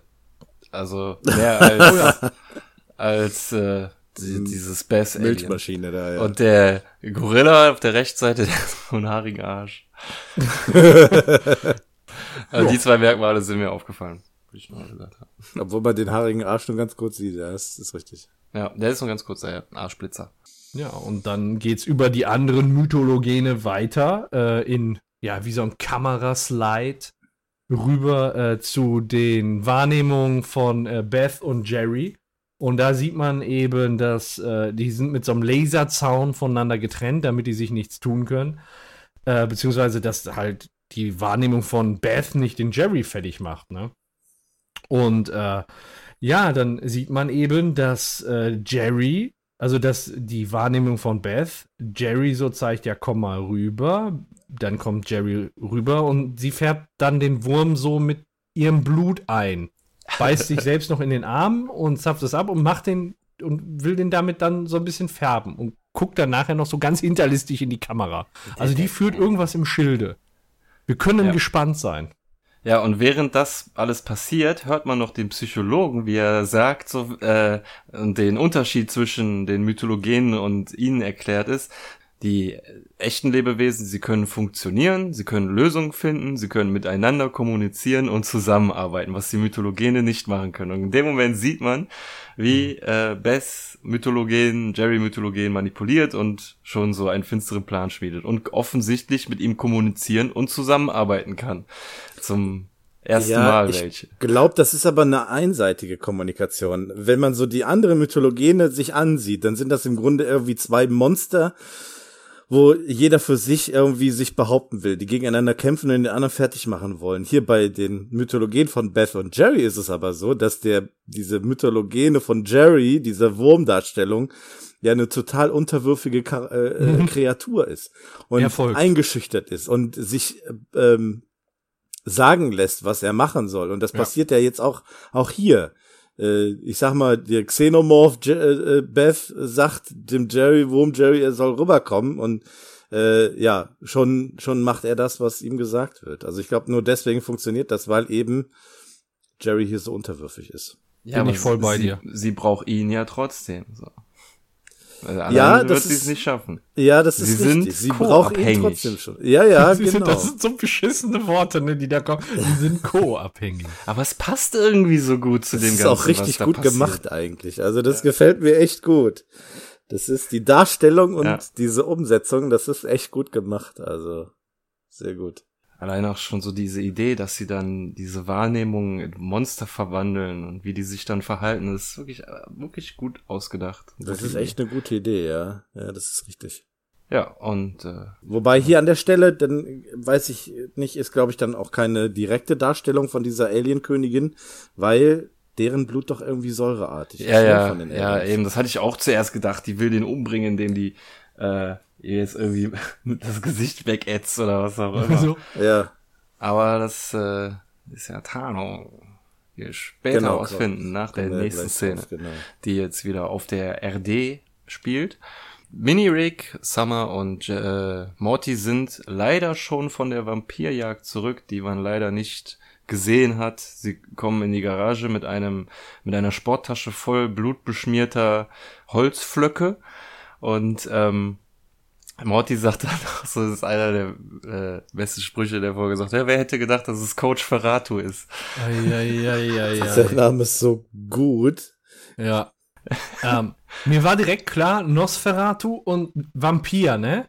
Aber ich wusste, ich wusste, dass das ein, also, dass das ein Film oder eine Darstellung vom Vampir ist, aber ich hatte da mal nachgeschaut, was denn Schwarz-Weiß-Film, dieses ja. Nosferatu genau ist. Das ist Ja. äh, ein Film aus dem Jahr 1922 und im Prinzip eine billige Nachmache von Dracula, eine deutsche. Ähm, heißt Nosferatu, eine Symphonie des Grauens. Und da ist eben äh, der Graf Orlok ist dann Nosferatu, also quasi genau dieselbe Story wie Dracula, nur dass es hier dann Nosferatu ist. Story ist Ja. sehr, sehr ähnlich und äh, ja, war wohl eines der wichtigsten Werke ähm, des Kinos der Weimarer Republik. Aber warte, warte mal, 1922 sagst du? Ist ja dann Hm. auch schon in 3D. Ja, ja, klar. Ja, den haben sie damals, das war der erste Film in 2D. Ist klar. Ich finde das schön, äh, schön, dass hier diese ähm, Vampir-Referenzen immer vorkommen. Erst war es hier mit Van Helsing, jetzt Nosferatu. Das ist äh, schön, dass man das hier benutzt. Coach Ferratu. Wer hätte gedacht, dass es. Coach Ferratu ist? Ja, echt. Ne? Mein Gott. Äh, Mini Rick sagt dann auch so noch zwei Fliegen mit einer Klappe, weil wir haben einen Vampir und einen Sportlehrer umgebracht. Ja, er möchte sich jetzt wieder zurück in seinen alten Körper transferieren, den man da in so einem Container schwimmen sieht, voller grüner Flüssigkeit. Und Summer fragt dann, was, wie funktioniert das eigentlich alles? Und dann sagt der Mini-Rick nur kurz, dass er äh, in eine hyperbare Quantenflüssigkeit seinen alten Körper gesteckt hat und die sich um seine Haut und seine Organe und alles kümmert und äh, viel Wissenschaftsschnickschnack und äh, gerade als er sich hinsetzt und sich die Dioden an die Stirn klebt, bekommt Summer eine SMS und sagt, äh, ja, hier Toby äh, fragt nicht, ob ich nicht eine Party machen will und alle sind glücklich darüber, dass Summer mit diesem Toby offensichtlich gut klarkommt und dass sie so beliebt ist. Und äh, dann ist sie aber ganz traurig und sagt, ja, er fragt auch, ob Mini-Rig auch kommt. Und ja, er war halt gerade dabei, sich wieder in einen äh, Opa zu verwandeln und so. Und dann zieht er sich die Dioden wieder ab und sagt so, ja, schreibe ihm, äh, Mini-Rig kommt und dass wir jede Menge Bier brauchen. Und alle sind glücklich darüber, dass er bleibt. Aber während dieser ganzen Szene lässt er auch wieder die so Zuckerwatte artige Zeug von sich, so von wegen, ja, ihr habt das alles super gemacht und alles toll Mhm. und halt so wie auch total untypisch. Also da merkt man halt so, dass so würde der Rick nie sprechen. Ja. Ich fand es übrigens sehr angenehm in dieser Szene, dass äh, Ricks Oldtimer die Hand an der richtigen Stelle hatte. Ja, äh, es ist ein bisschen Ja. komisch, dass Hammer sich hier noch nicht irgendwie anekelt oder so. Ja, ich sag mal, ist ja eine perspektivische Frage. Von der Seite, wo wir gucken, kannst du es nicht sehen, aber da, wo Summer steht, wenn die sich Richtung Röhre umdreht oder wenn du da zur Tür reinkommst, ist die Hand wahrscheinlich nicht im Weg. Ja, davon mal abgesehen, dass er grundsätzlich halt nackt in diesem Container drin ist, ne? oder diesem, in dieser Röhre. Von daher Ja. ist das halt schon ein Anblick, äh, der seltsam ist. Ja. Eine Badehose hätte er sich bestimmt anziehen können. Egal. Und Ja, dann kommt der Signature-Spruch von Mini-Rig. Wubi-lubi-dub-dub. Richtig, es ist nicht Also- Wabadabadabda. Selbst noch so eine, so eine scheiß Baby-Version. Ja, ich habe mir irgendwie Wabi Labi Dab Dab notiert. Also es ist nicht unser bekannter Spruch. Äh, Ich hatte ja irgendwann mal ähm, gesagt gehabt in einer Episode, dass er das da zum letzten Mal sagt. Also von daher ähm, ist es weiterhin noch so. Ähm, was man hier auch sieht, ist diesen gerade von mir angesprochenen einzigen äh, Röpser der Episode. Als äh, Summer ihn fragt, worin sein alter Rick drin schwimmt und er das erklärt, da rülpst er ein einziges Mal. Ach so, oh. Ich habe zwar auch vorher gelesen, dass es in der Folge einen Rülpser gibt, aber ich dachte, das wäre dann noch in der Phase, wo er groß ist. Nee, nee, das war jetzt hier tatsächlich an dieser Stelle nur. Okay. Ja. Die Erwähnung von Bier wahrscheinlich. Ach nee, das, kann, das kommt erst danach. Egal. Es ist schon komisch. Er, jetzt am Anfang geht er relativ konsequent zu dieser ganzen Apparatur hin und will sich zurück verwandeln. Also aus eigenen Stücken. Wird Ja. dann durch diese Geschichte von dieser Party dann von seinem Vorhaben abgelenkt. Ist natürlich ähm, legitim, klar. So eine Party ist halt cool, als Jugendlicher dann nochmal mitzumachen. Aber dass dann später so dieses sich dagegen weigern, wieder zurückzukommen, dann sich so krass entwickelt. Mhm. Ich meine, da greifen wir jetzt auch schon wieder ein bisschen vor, aber ähm, darauf sollten wir vielleicht mal achten und ähm, vielleicht mal drüber sprechen, warum das denn jetzt so dann kommt. Mehr Okay. hab ich nicht. Ja. Ja, ja, das war's auch schon wieder mit der mit der Szene. Relativ kurz. Ähm, wir sind wieder zurück auf Nepture 4 oder 4, wo es weitergeht von mythogenen Ehepaar zu mythogenen Ehepaar. Man sieht noch gerade so, wie sich äh, zwei Monster oder eigentlich wird einem, von einem Monster die Augen ausgestochen, von dem anderen Monster. Und dann ist schon Schluss. Also kein langer Kampf, so wie bei den anderen davor. Und äh, sie gehen weiter und der Psychologe sagt, jetzt kommen wir zum äh, Ehepaar von dem Planeten RD. Die RD-Beziehungen sind äh, sehr simpel, weil es ein sehr primitiver Planet ist und sie nicht sehr weiterentwickelt ist. Doch dann Ja. unterbricht er seinen Satz und äh, sagt, dass ähm, oder ihm fällt auf, dass das Gehege von den Mythogenen von Bess und Jerry leer ist oder es scheint leer zu sein. Und dann hält er sich Finger ans Ohr, so nach dem Motto, er macht jetzt irgendwie Funkkontakt mit jemandem und sagt so, ja, wo sind die Mythogene von der Erde? Und dann geht die Tür auf von dem Gehege, ein Wächter geht rein, schaut sich um und dann sieht man erst, dass sich aus einem Schatten zwei Augen öffnen und äh, so dann klein, also so die ganze Wand wird kleiner. Es war halt quasi der Jerry, der, der Wurm Jerry, der sich schützend, schwarz angemalt von dem Blut über die ähm, Bess drüber gelegt hat, über den Bess-Mythogen, die jetzt äh, rauskommt, den Wächter umbringt und die zwei fliehen aus der offenen Tür. Und dann Ist aber auch ziemlich naiv, weil die müssen da ja drin sein, ne? Da hätte man vielleicht noch mal ein bisschen. Oder äh, stell dir vor, das ist ein runder Raum. Und links neben dir ist auf einmal voll die fette Säule, die da sonst nicht ist, ne? Rennt er dran vorbei. Okay. Ist der Story dienlich, aber ist natü- natürlich ein ziemlich doofer Fehler mit so gefährlichen Wesen. Ich habe an der Stelle noch mal zurückgespult und mir die vorige Szene angeguckt, äh, wo der gerade reingegangen, also wo der gerade reingegangen ist.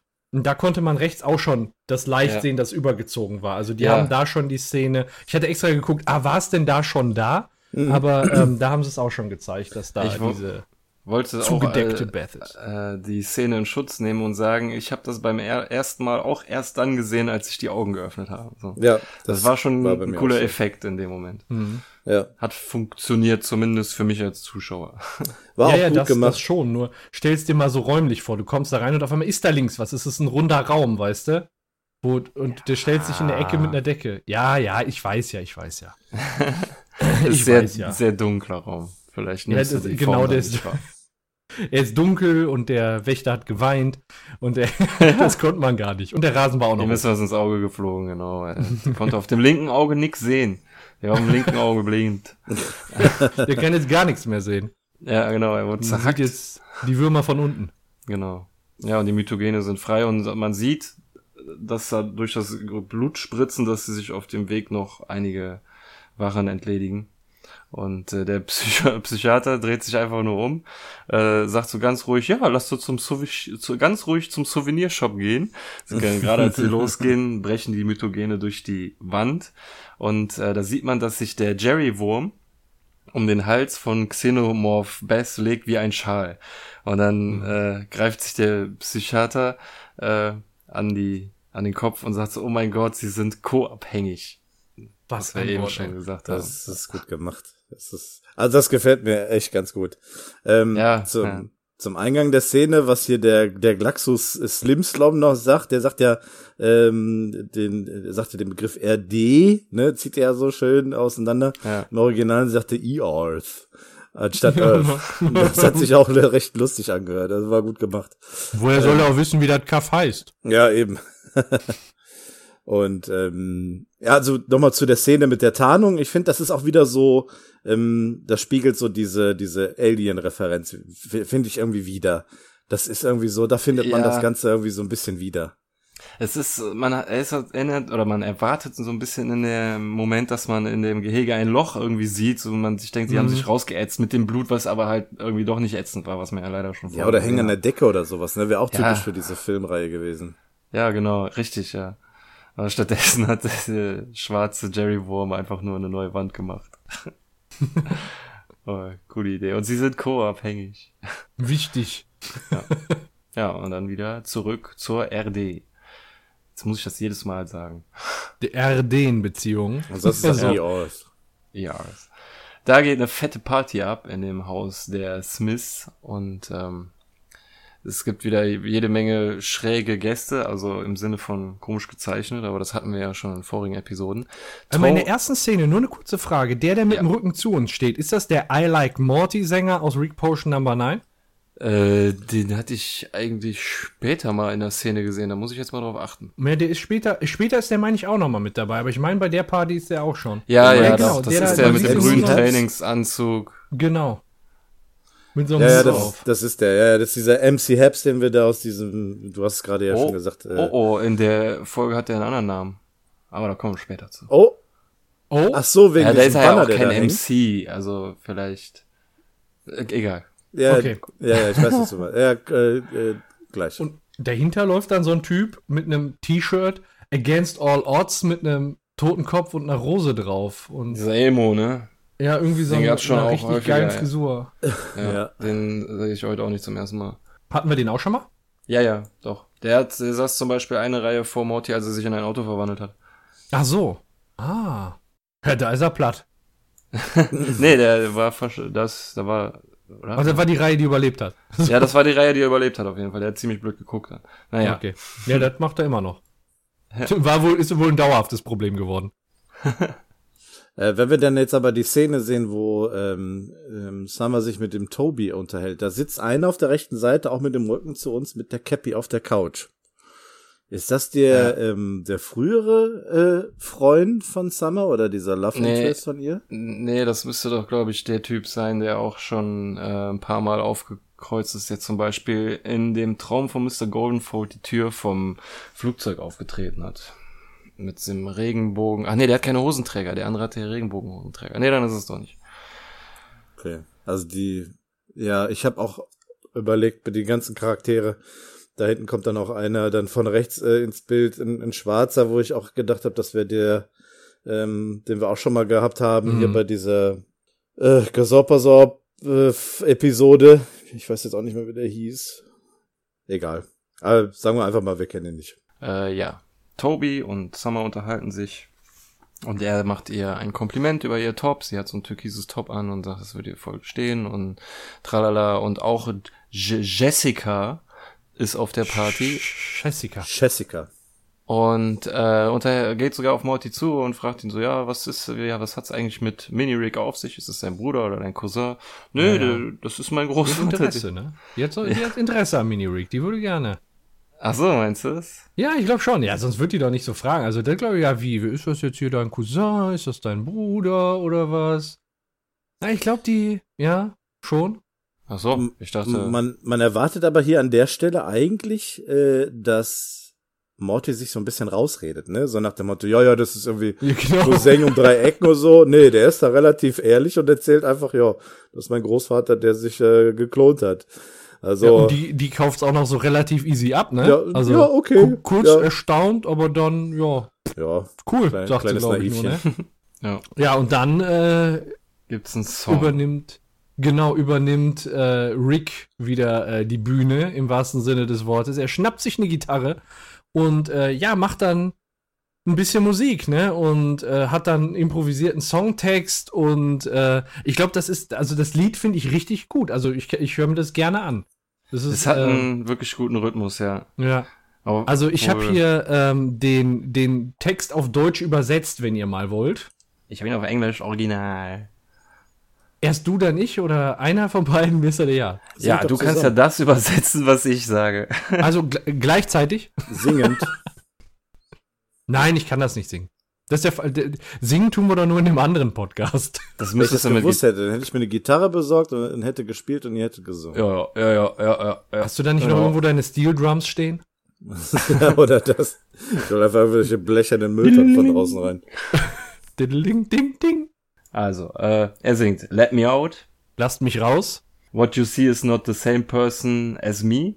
Wie ihr seht, ist das äh, ist nicht dieselbe per ist das nicht dieselbe Person wie ich. My life's a lie. Mein Leben ist eine Lüge. I'm not uh, who you're looking at. Ich bin nicht der, den ihr seht. Let me out. Set me free. Lasst mich raus, lasst mich frei. I'm really old. Ich bin sehr alt. This isn't me. Das hier bin ich nicht.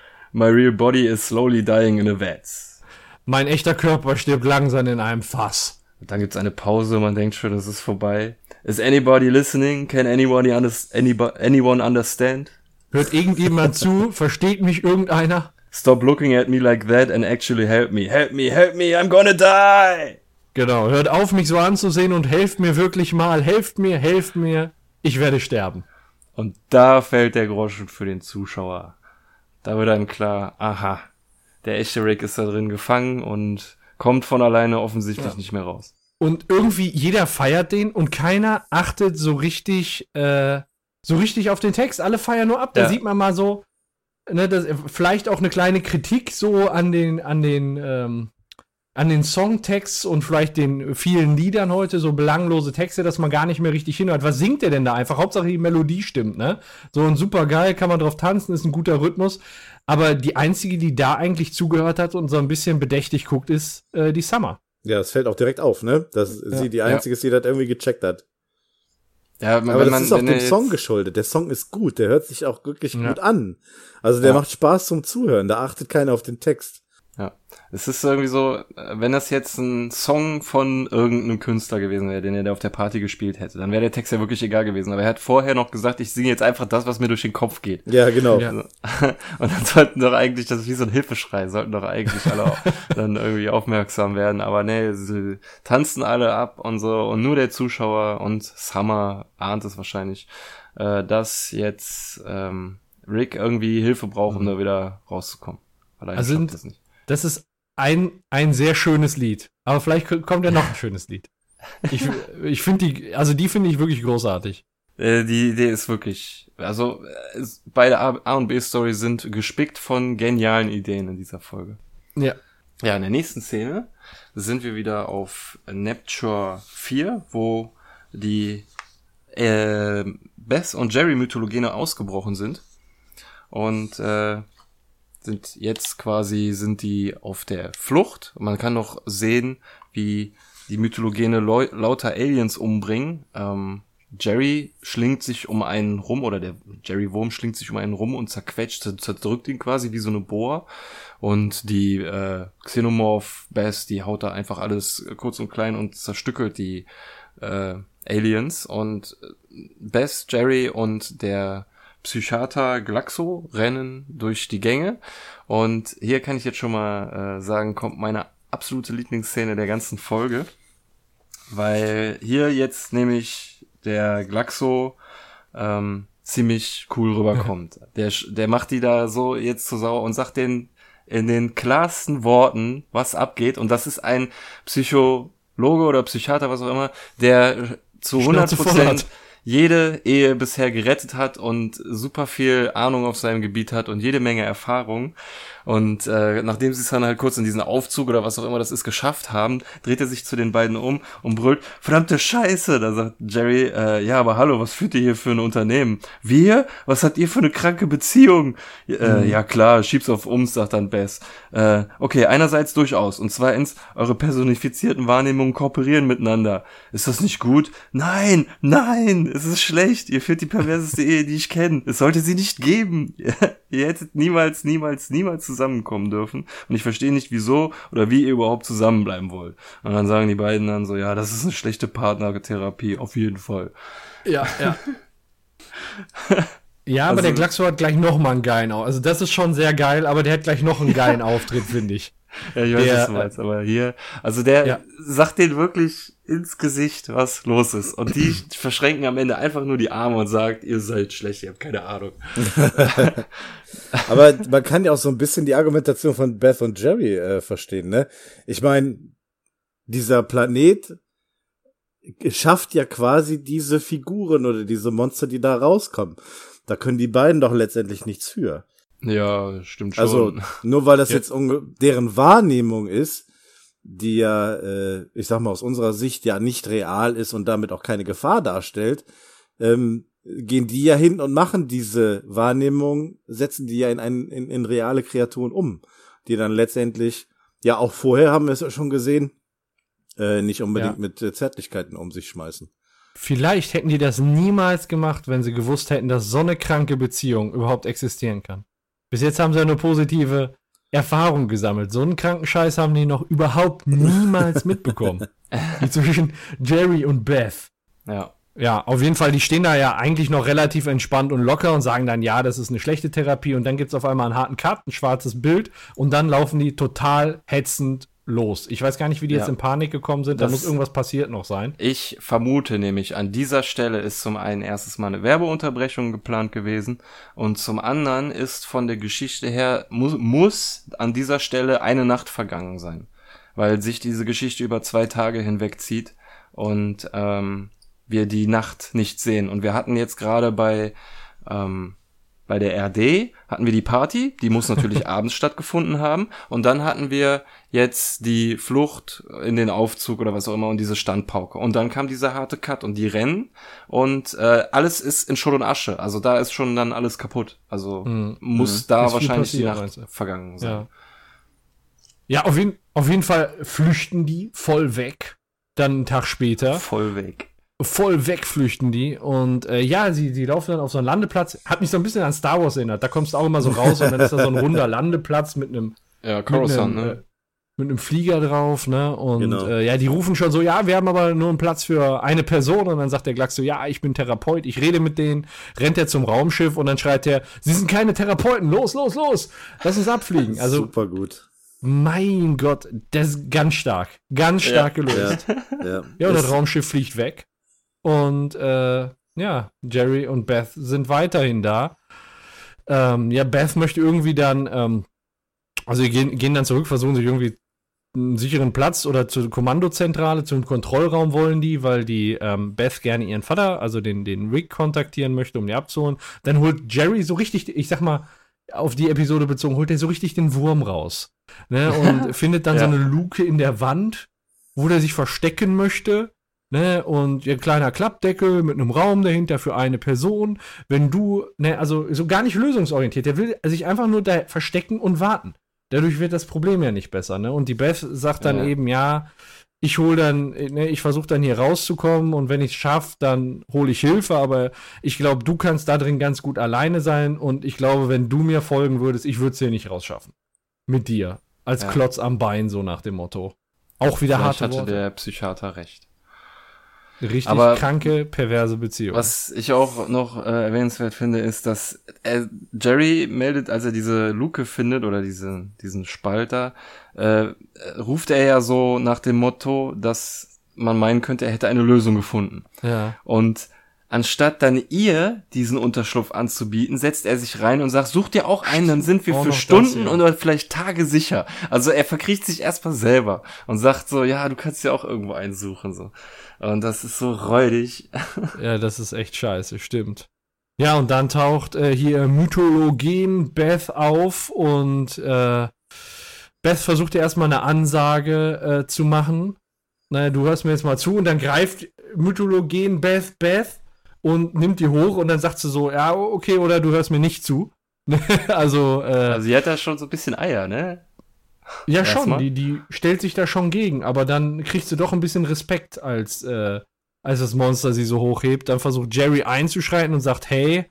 Ja, und dann kommt der, der Wurm Jerry mit so einem total lächerlichen so, ah, Geräusch an. Man kann es gar nicht nachmachen, ne? So ein richtig eiriges Geräusch. Und Jerry läuft weg. Und also, Wurm Jerry wurmt ihm einfach so hinterher und das ist so, oh.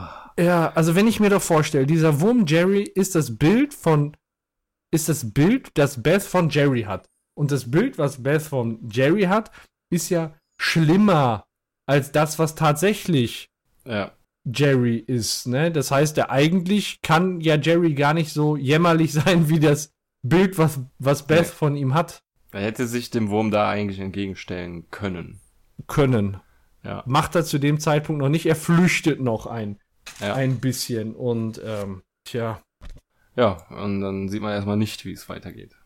Genau. Dann kommt wieder äh, ein Schnitt auf die Erde und da ist jetzt nämlich der ähm, Schultag beginnt und der Mathelehrer Mr. Goldenfold sagt, ähm, ja, er hat zwar gesagt, dass Mathe wichtig ist, aber ähm, das ist es auch, aber irgendwie lässt er dann irgendwie so einen blöden Spruch ab von wegen, äh, Dingens hat ähm, hier Mini-Rig hat Ja. letzten Abend so eine geile Party gemacht und deswegen habt ihr jetzt einfach mal alle frei.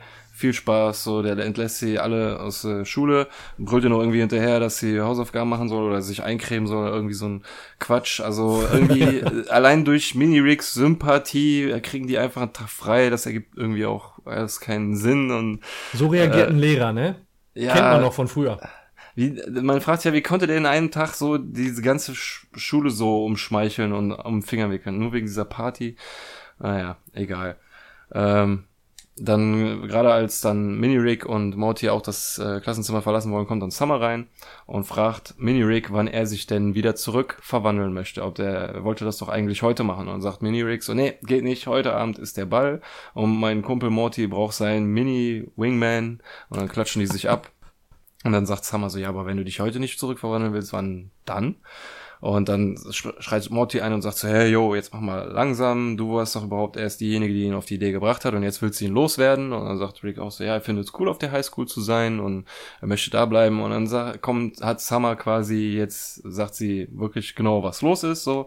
Und sie fragt sich, was ist, wenn das Ich, was hier dein Ich, was hier sein will, nicht dein wirkliches Ich ist. So, was ist, wenn dein Ich sich äh, hinter einer Mauer versteckt, die ein, die dein Teenager aufgebaut hat, um alle schlechten Gedanken zu verdrängen, dass du alt bist, dass du sterben musst, dass das äh, Universum so riesig ist und dass alles egal ist. Das ist der Rick, den hast du weggesperrt und äh, willst ihn jetzt nicht mehr freilassen, so nach dem Motto. Und ja, Mini-Rick tut das natürlich alles als Quatsch ab, äh, verlässt das äh, Zimmer und Morty fragt dann so, ja, wieso machst du das? Ist es, weil wir jetzt endlich glücklich sind? Willst du nicht, dass wir glücklich sind? Fängt total an rumzubitschen und während er das Klassenzimmer verlässt, lässt er dann noch irgendwie so einen Spruch ab, dass sie ihren Scheiß packen soll in einen Rucksack, äh, in diesen Rucksack äh, verstecken soll und wenn sie diesen Ruck Rucksack irgendwo hinbringen soll, dann soll sie ihn irgendwo hinbringen in einen äh, äh, irgendwie an einen Scheiße äh, verkaufen oder an ein Scheiße Museum spenden. Jedenfalls soll sie sie mit dem Scheiß in Ruhe lassen. Ich finde das geil, wie der dann noch so zweimal reinkommt, einfach wieder, wo du denkst, eigentlich ist die Szene schon vorbei. Lass uns mit deiner Scheiße in Ruhe. Das ist so einfach nochmal die Ansage. Ja, das ist äh, im Englischen sagt er get your shit together und das weiß nicht, das heißt ja irgendwie so, du sollst deinen Kram auf die Reihe kriegen so. Aber Ja. lass mich Lass damit in uns Ruhe. mit deinem Scheiß in Ruhe. Ja. Also es wird Ja, sehr, das- sehr oft Scheiße gesagt in der Szene. Und Ja, Und das von Morty, ne? oder? ja, ist komisch. Also dass Morty so so angepisst irgendwie wirkt, ist schon irgendwie seltsam. Ja, gut, Ja. der hat natürlich was dagegen, dass jetzt ähm, Summer wieder so ein bisschen gegen den Strom schwimmt, ne? Für Morty ist das cool. Äh, Rick ist so in seinem Alter, er ist ja auch in seiner Klasse. Und äh, der hat eine coole Zeit mit dem. Es gibt keine mm, negativen Dinge, die passieren. Äh, die verstehen sich halt einfach super.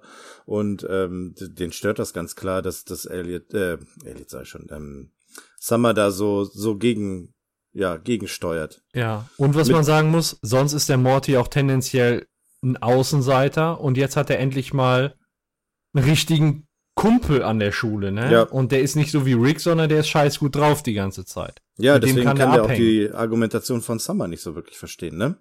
Also sie erklärt es zwar, aber er steigt da gar nicht drauf ein. Mhm.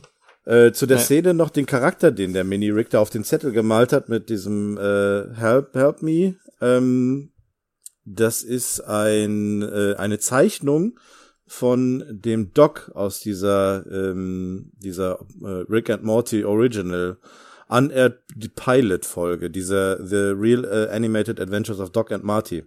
Ah, okay. Diese Parodie auf uh, Back to the Future. Das ähm, soll die Zeichnung wohl darstellen. Ach stimmt, das war so super hm. hässlich auch gezeigt. Ja, ja, so genau. ähnlich wie da auf dem Zettel, ja. Ja, ja stimmt. Genau. Jo. Das war's ja. zu der Szene, glaube ich, ne? Äh, ja. Wobei, äh, eins habe ich noch. Eins muss ich noch reinschieben. Und zwar ähm, sagt der, der Rick eine coole Sache hier. Ähm, äh, er vergleicht diese, diese Argumentation mit Knight Rider. Und zwar, ich muss gerade mal auf den Zettel gucken, was hat er gesagt? Ähm, das ist, das Auto heißt Kit, aber die Folge heißt Knight Rider und niemand hat äh, Michael Knight jemals geritten. Dieser ja. Spruch, den fand ich ziemlich gut. Da ist mir das erste Mal so ein Licht aufgegangen, als er sagt, das, das erzählt hat. Das, Moment, ja. Niemand hat Michael Knight jemals geritten. Warum dann Knight Rider? Das Auto heißt doch Kit. Ja. War ganz ist gut. dran. Es ist was dran und äh, wäre sonst, wär sonst eine ganz andere Art von Serie geworden. Wir begeben uns zurück zu Nupture 4 und äh, da ist Jerry gerade auf der Flucht vor seiner eigenen Wahrnehmung. Oh mein Gott, das klingt irgendwie das klingt auch irgendwie, Jerry ist auf der Flucht vor seiner Wahrnehmung. Ja.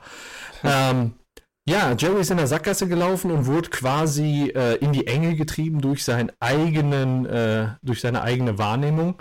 Und ähm, er steht also mit dem Rücken zur Wand und nimmt dann so eine Kampfhaltung ein und ruft, bleibt zurück. Und der Wurm, der kriegt halt sofort Angst und äh, dreht sich um und man hört nur, dass, dass die ganze Situation wird unterstrichen durch so ein Furzgeräusch. Ne, das das finde ich, find ich an der Stelle, das unterstreicht das ganz ja. gut. Und nochmal dazu, so sieht Beth Jerry. Ja, dass der quasi in jeder Situation zurückzieht und ein Furzgeräusch äh, bei, bei äh, so welchen Situationen absondert, ja. Schon irgendwie äh, nicht so nicht so dolle, muss ich sagen. Aber ich finde es ein bisschen komisch an der Stelle. Ähm, der Jerry, der Wurm Jerry ähm, war ja jetzt einer, der auch aktiv an diesem an diesem Kampfgeschehen ist, so ein bisschen teilgenommen hat. Wir haben ja gesehen, der hat sich auch um einen mhm ähm, Lebewesen rumgeschlungen, hat ihn zerdrückt, also auch schon Menschen äh, oder Lebewesen getötet. Und ähm, da ist es komisch, dass wenn Jerry einmal die Fäuste nach oben nimmt, er sich dann direkt quasi einscheißt und dann den Rückzieher macht. Das finde ich ein bisschen seltsam. Ja. Ja. Aber gut. Vorher hat er halt Befehle bevor, ja gut, okay, sie hat auch befohlen, Jerry umzubringen, ne? Oder ihn ja. zu bringen oder was auch immer. Ja, irgendwie sowas, ne? Ja. Ja, aber er ist auf jeden Fall sehr, sehr einfach einzuschüchtern. Ja. Aber ja, das ist jetzt der Moment, wo der richtige Jerry dann merkt, dass der Wurm doch noch ein größeres Weichei ist als er selber. So sieht das aus, ja. Ja, das stimmt. Weil er kann es halt irgendwie nicht hinnehmen, dass äh, seine Frau ihn so sieht, so, ne? Das triggert mhm. bei ihm einen, einen gewissen Ehrgeiz, so. Er sagt dann auch so, er will das nicht hinnehmen und ja. äh, es scheint so als, also er sagt ja dann noch für mich zu zu meiner Frau. So. Und äh, ja, als Antwort kriegt er wieder die Backen. Genau, der Wurm dreht sich um. Man sieht, man, ich finde auch das so schön, wenn er die Arschbacken anspannt und die so spitz werden, weißt du? Das ist ein unheimlich schönes Bild. Äh, bei der Durchsicht, äh, bei der Vorbereitung habe ich genau in dem Moment auf Pause gedrückt. Und dann hatte man genau die Wackelbackelei mit dem Furzgeräusch, ja? Das ist ein toller, toller Begriff, diese Wackelbackelei. Das finde ja. ich äh, sehr, sehr schön hier äh, beschrieben. Ja, Lass ja. die Wackelbackelei. Bess wird derzeit von dem Xenomorph auf den Stuhl gesetzt, äh, den wir am Anfang der Folge schon mal gesehen haben. Dann wird sie noch quasi gefesselt mit einem Stahlträger, den das Alien aus dem Boden reißt und quasi auf sie drauf biegt. Und dann setzt das Alien ihr den Kopf auf, äh, den, den Helm auf. Und äh, dann fragt Bess, ja, was willst du denn? Ja, Jerry's. Was? Nicht mal ich will Jerry's so, warum willst du welche? Ich will eine Armee von Jerry's. Haha, eine Armee von Jerry's und ähm, dann fängt das Alien auch mal so richtig an zu sprechen in ganzen Sätzen und sagt so, ja, seine Unterwürfigkeit ist an dich verschwendet. Also ich werde äh, mir ihn zu eigen machen, um dann quasi das Universum äh, zu erobern. sagt Bess ja, du musst ja echt dämlich sein, so äh, dämlich wie Jerry dich äh, oder irgendwie, sie sagt irgendwie, ja, du musst ja echt dämlich. Mhm. Hä? Nee, wie sagt sie? Mann muss Jerry denken, dass ich dumm bin. Da, Ach äh, ja, genau ne? so rum. Richtig, es er muss ja, er hätte ja die Wahrnehmung, Wahrnehmung von ihr, ja. Ja. genau. Wenn du so dumm bist, jetzt habe ich's. Ja, ja. So, Äh, ja. dann sagt sie so, ja, mit, wenn du mich, äh, wenn du Jerry hier auf den Stuhl setzen würdest und mehr Kopien von dir machen würdest, wäre das doch viel besser, oder nicht? Ja. Und dann sagt das Alien so, nein, es kann nicht mehr als eine von mir geben, äh, denn ich bin das schlauste und intelligenteste Wesen im Universum, denn Jerry denkt, ich, nee, du denkst, er denkt, oh, ist das kompliziert, ey. Das ist nur mit diesen Wahrnehmungen, ne? Jerry Äh, denkt, dass du stärker und intelligenter bist, als du er, als eigentlich du wirklich bist. bist. Ja, Ja, womit man ja quasi jetzt schon erkennt, dass dieses hier dieser Königin-Status ja auch mal wieder hervortritt, ne? Und dass dieses Tier intelligenter ist als Beth oder dieses Monster, dieses. Mhm. Ähm, so stellt es sich zumindest jetzt gerade dar. Also für mich macht es den Eindruck, als ob Jerry auch noch die Wahrnehmung von ihr hat, dass sie egoistisch ist, weil es nur eine von ihr geben darf. So, nach dem Motto. Okay. Ja. Dass es kein anderer, anderer geben darf. Also sie ist nicht nur schlau, stark, äh, gemein, sondern auch noch so voll ich-bezogen oder was weiß ich, dass keine Rivalen ertragen kann oder sowas in der Art. Ja, das kann man natürlich jetzt alles darauf wieder projizieren, ne? Also diese, diese Wahrnehmung und die Darstellung äh, des Charakters, dass es dann halt so ist, wie sich der Jerry das eben vorstellt. Mhm. Liegt er denn Ja. damit falsch mit der Wahrnehmung vom Beth? Ja, weiß ich nicht. Ich würde sagen, eigentlich, das trifft zu, oder? Ja, eigentlich Ich- schon, eigentlich ja. schon, ne? Aber auch sagen, dass er, nee, ich würde sagen, dass er falsch liegt, denn sonst wäre Beth an dieser Stelle nicht überrascht. Also das ist ja schon etwas, womit sie nicht gerechnet hat. Ist das nicht so dieser bekannte blinde Fleck? So, so eine Sache, die man von sich niemals gedacht, also die, die man an sich nicht wahrgenommen hat, die aber so ist. Hat das nicht irgendwie jeder? Ist das dann so eine gewisse Selbsterkenntnis in dem Augenblick? Ja, schon so. Das, das sehen andere bei dir, aber du kriegst es halt nicht mit. Das hat jeder, jeder sowas. Das heißt, Beth äh, geht gerade im Kopf halt durch, ähm, Genau. wie sie, wie ihre Außendarstellung ist. Genau, so, so ein Prozess der Selbstreflexion. Ja, genau. Ja. So, das, das könnte sein. Also, ich weiß nicht. Aber ich, wie gesagt, ihr habt ja gemerkt, ich finde das alles sehr kompliziert, wie das da geredet wird. Ich habe das äh, die Folge, glaube ich, auch beim ersten Mal gucken so komplett nicht ganz gecheckt. Gerade diese Maschine, was auch später noch alles passiert. Aber es ist schon alles sehr clever gemacht und es ähm, macht innerhalb der Folge alles Sinn soweit Mhm. Eigentlich. Zurück zu der äh, Story mit Mini-Rick. Da ist nämlich jetzt der große Ball, ähm, weswegen sich Rick nicht ver zurückverwandeln konnte. Und äh, dort sehen wir jetzt wieder den äh, MC Ham, oder wie der heißt, jetzt als DJ Intelligence an den Mein Gott. Turntables. ja. Und äh, Mini-Rick begrüßt noch kurz Morty und Jessica und lässt dann einen neu kreierten Tanz äh, auf dem Parkett, den er Mhm. soeben gerade improvisiert. Ähm, tanzt und singt dazu, ähm, lass mich raus, lass mich raus. Das hier Das ist hier kein Tanz. Tanz. Ich, ich äh, rufe um Hilfe, ich äh, flehe um Hilfe, bitte lasst mich raus.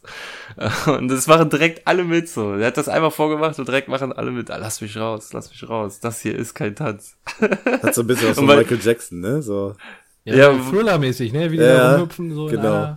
Ja, erst schon, aber bei dem, äh, bei der Zeile, "D- das hier ist kein Tanz, äh, da kreuzt er so die Arme, so, so nach dem Motto, so, nee, stopp, hier geht's nicht weiter, oder halt, und das hier ist kein Tanz. Ja, Das ist schon echt cool. das ist gut ja, wieso, wieso kann der das Singen aber nicht so zum Ausdruck bringen? Das ist doch irgendwie.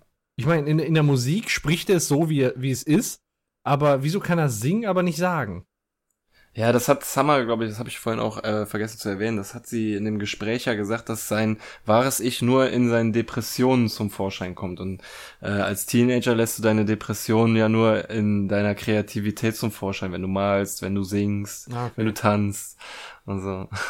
Äh, Okay. Sehr gut, sehr gut, ja. Gefällt mir. Gut erklärt. Dr. Superbjörn. Thera. Therapeutenbjörn ist das hier. Nachdem er seinen Tanz dann äh, beendet hat, gibt er Toby noch einen Fistbump und dann kommt Rektor Vagina äh, angelaufen. Er läuft auch noch an Summer vorbei, die äh, an den Fingernägel kauend äh, irgendwie verängstigt ihm hinterherguckt, so nach dem Motto, oh, sie hat vielleicht was ausgefressen oder etwas gemacht, wobei sie sich nicht ganz sicher ist. Äh, Rektor Vagina geht zu Mini-Rick und sagt so, ja, hey Mini-Rick, äh, toller Tanz, so wie immer. Also Wahrscheinlich mhm. äh, hat er vorher am, in, bei der Party auch mal irgendwie getanzt oder so. Äh, jedenfalls sagt er dann, ja, ich muss mal mit dir draußen sprechen. Dann geht er mit ihm raus vor die Tür und sagt so, ja, mich hat's nie gestört, dass du ein 80-Jähriger in einem äh, Teenager-Klon bist. Also selbst er weiß das schon. ähm, und dann holt er aber die Tasche mit den blutbeschmierten Holzflöcken raus und sagt so, ja, das hier ist aber etwas anderes so. Ähm, es ist bedauerlich, dass Coach Ferrato ein Vampir war und das werden wir auch nicht an die große Glocke hängen, aber es geht nicht, dass du hier rumläufst und Lehrer umbringst. Deswegen müssen wir dich leider von der Schule verweisen. Ist aber auch ja. irgendwie komisch, das ist ein Vampir, ne? Und ja, die, na, ja, er hat was Gutes gemacht, so, ne? Aber. Ja, aber ist, darfst du hier nicht. Also, das ist so, das ist Bürokratie pur irgendwie. Ja, dadurch, dass sie ja nicht an die Glocke hängen oder nicht überhaupt gar nicht erst sagen dürfen, dass das ein Vampir war, äh, können sie es ja nicht entschuldigen, dass er einen Lehrer umgebracht hat und weiter auf der Schule bleiben kann. Also so, aber, in der Öffentlichkeit hat er einen Lehrer umgebracht. Die strafrechtliche Verfolgung kann ausbleiben. Ja, das ist dann äh, unrelevant für. Das ist dann in Ordnung, ne? Es ist also ja dem, Schulverweis. Passiert halt. Im Vagina ist das ja egal. Der hat, der sagt ja, er hat ja so nichts gegen ihn, so, ne, aber er muss ihn von der Schule schmeißen. Dann, was danach passiert, ist ihm wahrscheinlich egal, einfach. er ist auf jeden Fall nicht der, die Schule, äh, der, der, der die Polizei alarmiert, weil dafür tanzt der Mini-Rig zu gut. Ja. Naja. Naja, Mini-Rig geht da nochmal wutentbrannt zurück ähm, beschimpft Summer, weil er natürlich äh, direkt ahnt oder weiß, dass sie äh, Rektor Vagina darüber informiert hat, wo die blutbeschmierten Flöcke sind und dass er das war und äh, beschuldigt sie dann, dass äh, er wegen ihr von der Schule geschmissen wird und sie sagt ja, sie macht das nur, weil sie ihn gern hat und will, dass er sich wieder zurückverwandelt und sie Angst hat, dass er sonst stirbt. Und daraufhin ähm, haut Minirig ihr den Punsch auf ihr Top und äh, posaunt nochmal der ganzen Meute, die zuhört, dass äh, Bess eine Schlampe ist und er wegen ihr von der Schule geschmissen wird. Was sie natürlich wieder direkt unbeliebt macht und sie weint aus dem Saal rennt.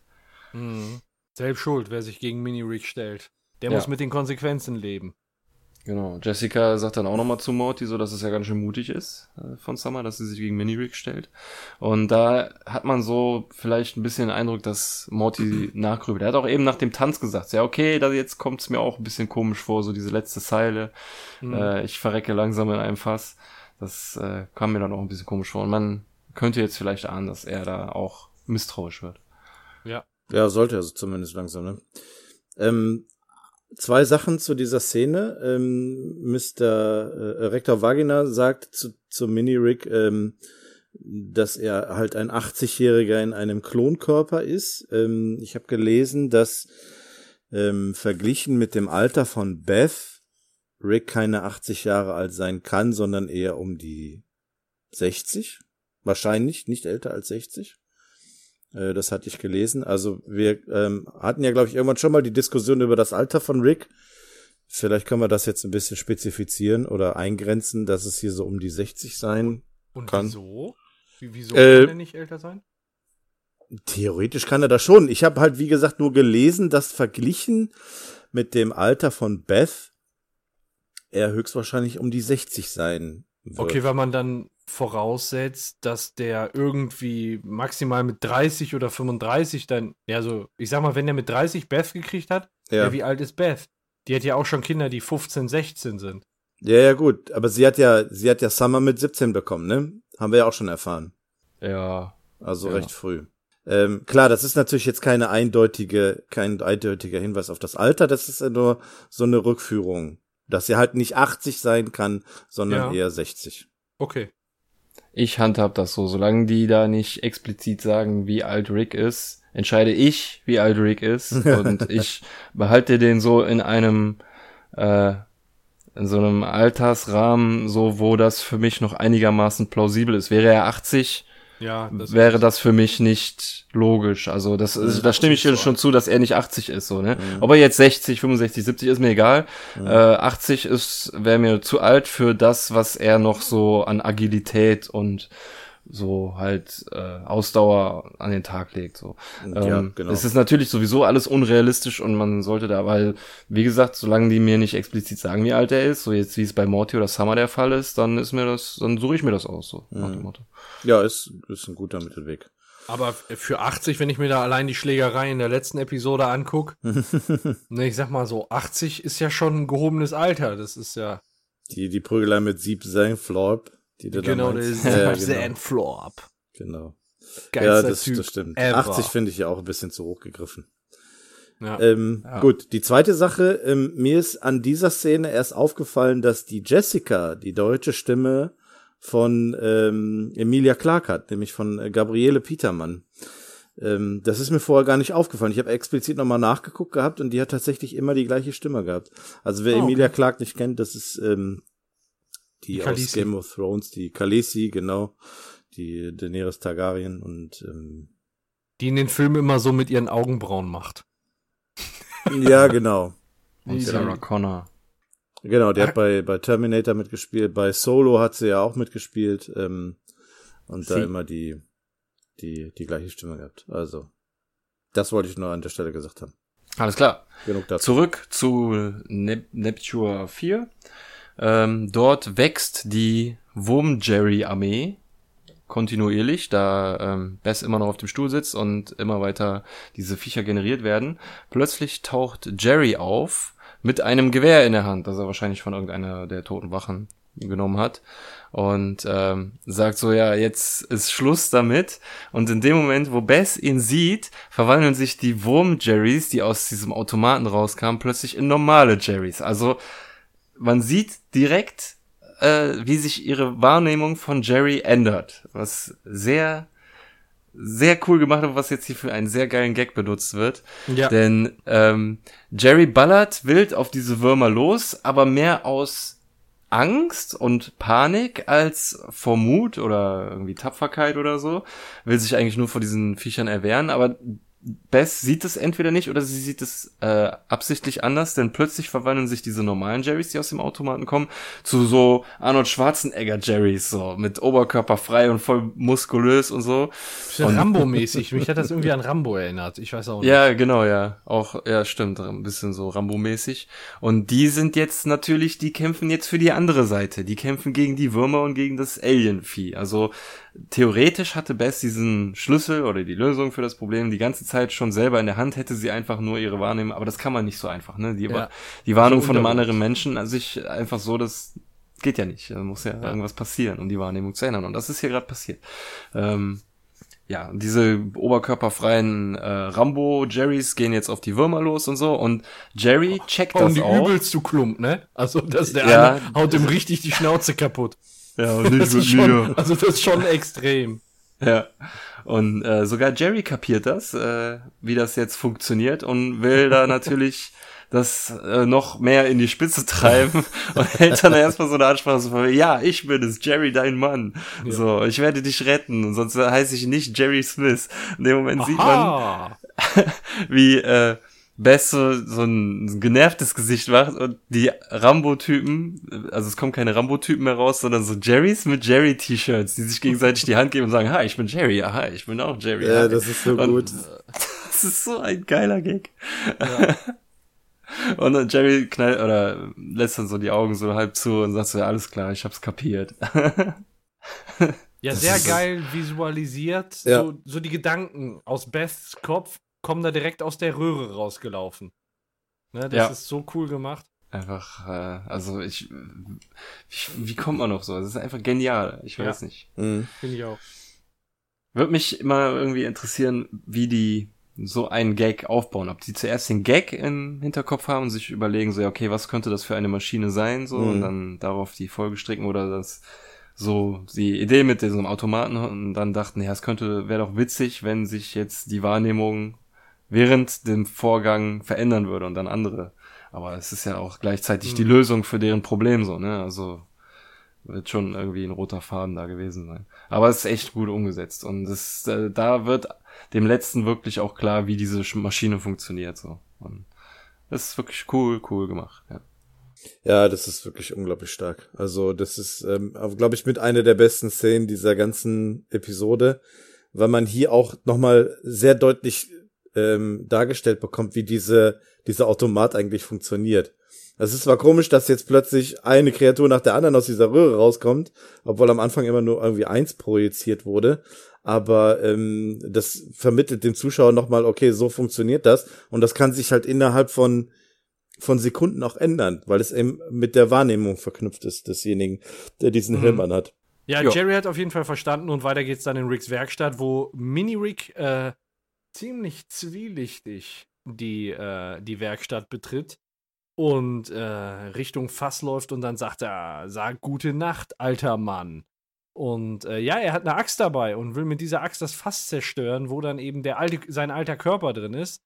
Aber er wird in den letzten Moment von Morty aufgehalten. Das heißt, so, das war die Szene, die ich gerade im Kopf hatte, Björn, als du gesagt hattest, so, das ist vielleicht einer, Das der sich da einschleichen möchte. Das ist ein, das ist Bösewicht-Style, so, ne? Genau, und jetzt, jetzt will er dem Ganzen ein Ende machen, damit er sich dann gegen den Alten durchsetzen kann. So, Ja. weißt du? Ja, genau, äh, also in dieser Szene hatte ich dann auch wirklich so dieses Feeling von einem Bösewicht, so. Mhm. Einem Gegenspieler, einfach einem Antagonisten, wie man es auch immer nennen möchte. Und es ist halt nicht Rick, so, ne? Aber dass es nicht Rick ist, das wurde einem ja schon eigentlich von Anfang an klar. Aber dass er wirklich dann jetzt diese Absicht so offen zeigt, so, das finde ich dann auch nochmal gut, dass das nochmal gezeigt wird. Ja. Ja, Morty hält ihn auf jeden Fall ab und ähm, sagt, ja, leg das hin und äh, ja, dann gibt's da ein bisschen Käbelei und äh, Morty sagt dann halt, ja, äh, Mini-Rick nennt Summer halt Miststück und da, daraufhin sagt Morty, sprich nicht so mit, äh, mit ihr, das ist deine Enkelin, also auch ziemlich nobel, muss man Ja. sagen, ne? Mhm. dafür, dass vorher äh, Morty so extrem auf der Seite von Mini-Rick gestanden hat, ist er jetzt dann auf einmal sehr schnell umgekippt und er steht auf der, also dann stellt sich hinter Summer und ähm, ja, ist der Satz von Mini-Rick, ich brauche keine Enkelin, ich bin Mini-Rick. So, Ja. Ob man eine Enkelin hat, kann man sich dann aber auch nicht aussuchen. So, ich brauche keine Enkelin. Da Das, kann das er neue hört sich so machen. optional an einfach, ne? Ja. Das ist, weiß ich jetzt auch nicht. Was, also, naja. Ähm, ja, und ähm, dann äh, finde ich den, den nächsten Satz von äh, Morty finde ich dann auch gut. Ja, sie ist meine Schwester. Und wenn Mini-Rick ein Arschloch zu meiner Schwester äh, ist, ja, dann kann ja auch gleich wieder der Alte da sein. Weil der ist sowieso ein Arschloch Ja. zu meiner Schwester, ne? Dann brauchen wir den Mini-Rick gar nicht. Mhm. Ja, Das das war jetzt das, wahrscheinlich das äh, erste Mal innerhalb von zwei Tagen, dass Mini-Rick oder Rick gemein zu Summer war, so, ne? Was er ja vorher auch war. Aber jetzt äh, fand er ja den Mini-Rick so cool, weil der immer so nett zu allen ist. Und jetzt Ja. ist er halt, wo er enttarnt wurde, zeigt er sein wahres Ich, dass er ein Arschloch ist. Was er ja eigentlich immer schon war, ne? Also, ja, der so kommt mir aber halt noch irgendwie böser vor. Irgendwie. Weil er Ja, ja, irgendwie halt so, so, der hat eine, so so eine Rick, falsche ne? Maske die ganze Zeit auf hat. Ja. Ne? Und sie jetzt äh, so runterlässt und sein wahres Ich zeigt. So. Während Rick halt wirklich immer er selber ist. Er ist nie fake so. Mhm. Mhm. Ja, zum Leidwesen seiner Mitmenschen manchmal. Ja, gibt auf jeden Fall eine wilde Schlägerei ähm, zwischen Mini-Rick und Morty und äh, das endet dann darin, dass sie ihm äh, Stöpsel ins Ohr stecken und ihm, also ihn festhalten und Musik vorspielen von Elliot Smith. Und, ja, hast äh, du da mehr Infos? Ja, natürlich. Dann hau raus, sonst äh, dann kann ich mir meines sparen. El Elliot Smith ähm, ist ein äh, Musiker gewesen, der am 21. Oktober 2003, das ist der Geburtstag von meiner Frau, mein Gott, also nicht der Geburtstag, da ist sie nicht geboren, sondern da hatte sie Geburtstag. Jetzt wäre sie jetzt 15. Ja, Erzähl mehr. ähm, ja, der starb der äh, aufgrund von zwei Stichverletzungen in der Brust. Ja. Ähm, und laut Aussage seiner damaligen Freundin hat er sich die selbst zugefügt, nachdem die sich gestritten haben. Mhm. Und er hatte aber vorher auch schon mit Alkoholsucht, Depressionen und Drogen zu kämpfen. Mhm. Ähm, also ziemlich schwieriger Typ und der hat dann wohl auch so Depri-Musik, sag ich mal, äh, gemacht, die dann, ähm, ja, die wir dann jetzt hier äh, in Ricks Ohren ein bisschen mitkriegen. Den Text, den man da aufschnappen kann, übersetzt heißt: Trinke aus, Baby, bleib die ganze äh, Nacht lang wach oder äh, was du nie sehen wirst. Mehr, mehr hört man da eigentlich nicht. Ich, ich habe jetzt auch nicht geguckt, welches Lied das ist, wie der vollständige Songtext äh, lautet, dem sie, den sie ihm da vor, vorspielt, aber ähm, ja, es wird wahrscheinlich ein Lied sein, was, äh, ne, ich sag mal, äh, sagt Mini Rick ja nachher auch, warum wurde ich geboren, warum bin ich am Leben? Mhm. Ne, hat er die Tränen in den Augen und äh, das öffnet ihm ja dann so ein bisschen, bisschen dann auch die Augen, ne? Ja. Äh, der Song heißt Between the Bars. Ja. Mhm. Und ähm, was ich auch an der Szene echt cool finde, ist, äh, wo in dem Moment, wo er sein wahres Ich zeigt und sagt so, ja, ich bin der Mini-Rick, ich brauche niemanden und so, was willst du dagegen tun? Und was Morty dann in dem Moment endlich, endlich mal in der Folge für Eier zeigt, es sagt, ich werde das tun, was der wirkliche Rick machen würde. Ich werde dich fertig machen und schmeißt Mhm. sich halt mit vollem Körpereinsatz auf den Ja. und äh, es äh, bricht eine Prügelei, die er auch dann für sich entscheiden kann, indem er sich halt auf ihn wuchtet und ihn festhält, während eben, wie du sagtest, dann schon Summer die Ohrstöpsel reinsteckt. Und das finde ich so cool in dem Moment irgendwie, weil Morty war die ganze Zeit abgelenkt von Jessica und jetzt zei äh, zeigt er oder macht er wirklich das, was er in der Situation macht Ja. oder was er schon früher hätte machen sollen. Ja. Ja, mir hat nur die Szene ein bisschen das Herz äh, gebrochen. Denn in dem Mhm. Moment, wo die Prügelei anfängt, ähm, stößt Mini-Rick gegen das Regal im Hintergrund und äh, herunterfällt der Karton mit dem Time-Travel-Stuff drin. Oh nein. Und man sieht, dass da ein Morgenstern rausfällt, eine zerdrückte Konserve, irgendeine komische Pflanze und ähm, nicht wirklich irgendwelche Apparaturen, die mit Zeitreisen zu tun haben. Ich bin etwas vorbei. schockiert äh, seitdem und ähm, kann diese Szene auch dann nicht für gut heißen. Nein, äh, Spaß beiseite. Ähm, ich stimme dir, gestorben. ja, ein Traum ist geplatzt. Nein, ähm, ich stimme dir schon zu, Björn. Äh, ich finde das auch cool, dass der Morty dann jetzt hier wirklich die Eier in der Hose hat und diese Prügelei dann da anfängt und wie sich das weiterentwickelt, dann eben mit dieser Depri-Musik von äh, Elliot Smith. Äh, zudem vielleicht noch kurz erwähnt, der ist mit Anfang 30 gestorben und ähm, der Mini-Rick sagt auch dann irgendwie so, während er die Musik hört und dann so seine seine seine Depri-Phase bekommt, warum musste er so früh sterben? Ja. Ähm, das hat man dann hier dann auch nochmal mit aufgenommen und ähm, ja, bei Mini Rick macht es Klick. Boah, das reimt sich sogar. Der war gut, ne? Ja, der war, also, also da Jens, der war mit der ganz feinen Klinge. Ja, Fand ich schön. danke. Wie Pumuke schon sagte, alles, was sich reimt, ist gut. Was ich sehr, auch sehr cool an der Szene finde, ist halt wie ähm, dieser, dieser Wechsel. Also äh, der Mini-Rick sagt ja, okay, jetzt hier ist der echte Rick, der richtige Rick.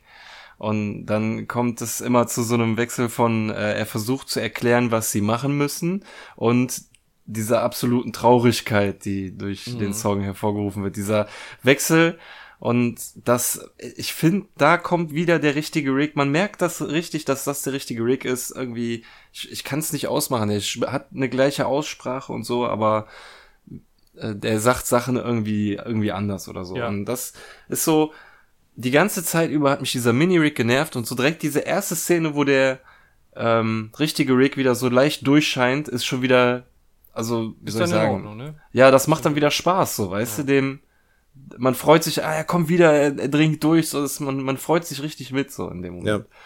Und, äh, ja, er- unter Tränen erklärt er dann, dass sie die eine Diode auf die eine Stelle, ach egal, macht jetzt einfach, ich hasse es, eine, äh, ein Teenager zu sein. Keiner liebt mich. Und- ja, genau, keiner liebt mich. Ja, der sieht das natürlich ein bisschen überspitzt, weil der da wahrscheinlich gerade auch in seiner pubertären Phase ist, genauso wie, wie Morty und ähm, ja, wir können nur froh sein, dass er nicht wie Morty sich äh, dauernd an der Palme rumwedelt. Also von daher hat er wahrscheinlich die richtigen Dinge noch im Kopf. Äh, aber noch wird er nicht zurückverwandelt. Erst geht's nochmal zurück zur Eheberatung, wo gerade das äh, Massaker im vollen Gange ist. Die Rambo-Jerrys prügeln auf die Wurm-Jerrys ein und nehmen sie richtig auseinander, äh, prügeln teilweise mit den Waffen auf sie ein, reißen sie in den, an den Mündern auseinander und äh, schießen auch mit den Knarren, während sich die ganzen Jerrys mit den Jerry-T-Shirts zu einer Kette äh, hingestellt haben, sich gegenseitig die Hände geben und So lobend auf die geil. Schulter klopfen. Wer kommt Und- auf so eine Scheiße? Das gibt's doch nicht. Aber das ist super geil in dem Ja, Moment. sicher. Die hätten die, diese Jerry Jerrys auch schon wirklich rauslassen können, aber dass sie sie da nochmal rausgeholt haben, ist einfach herrlich. So. Ja. Ja, und äh, es macht so den Anschein, als würden die Rambo Jerrys äh, die Oberhand gewinnen und sie schmeißen sich auch alle auf die Xenomorph Bess.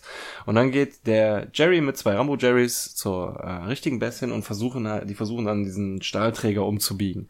Und dann sagt Bess, nein, du kannst keinen Stahl verbiegen. Ja, dann mach ein Ich von mir, das es kann. Ja, wie soll ich das machen, wenn ich dabei zugucke, wie du versagst, Stahl zu verbiegen? Und dann entbricht schon wieder der nächste Ehestreit.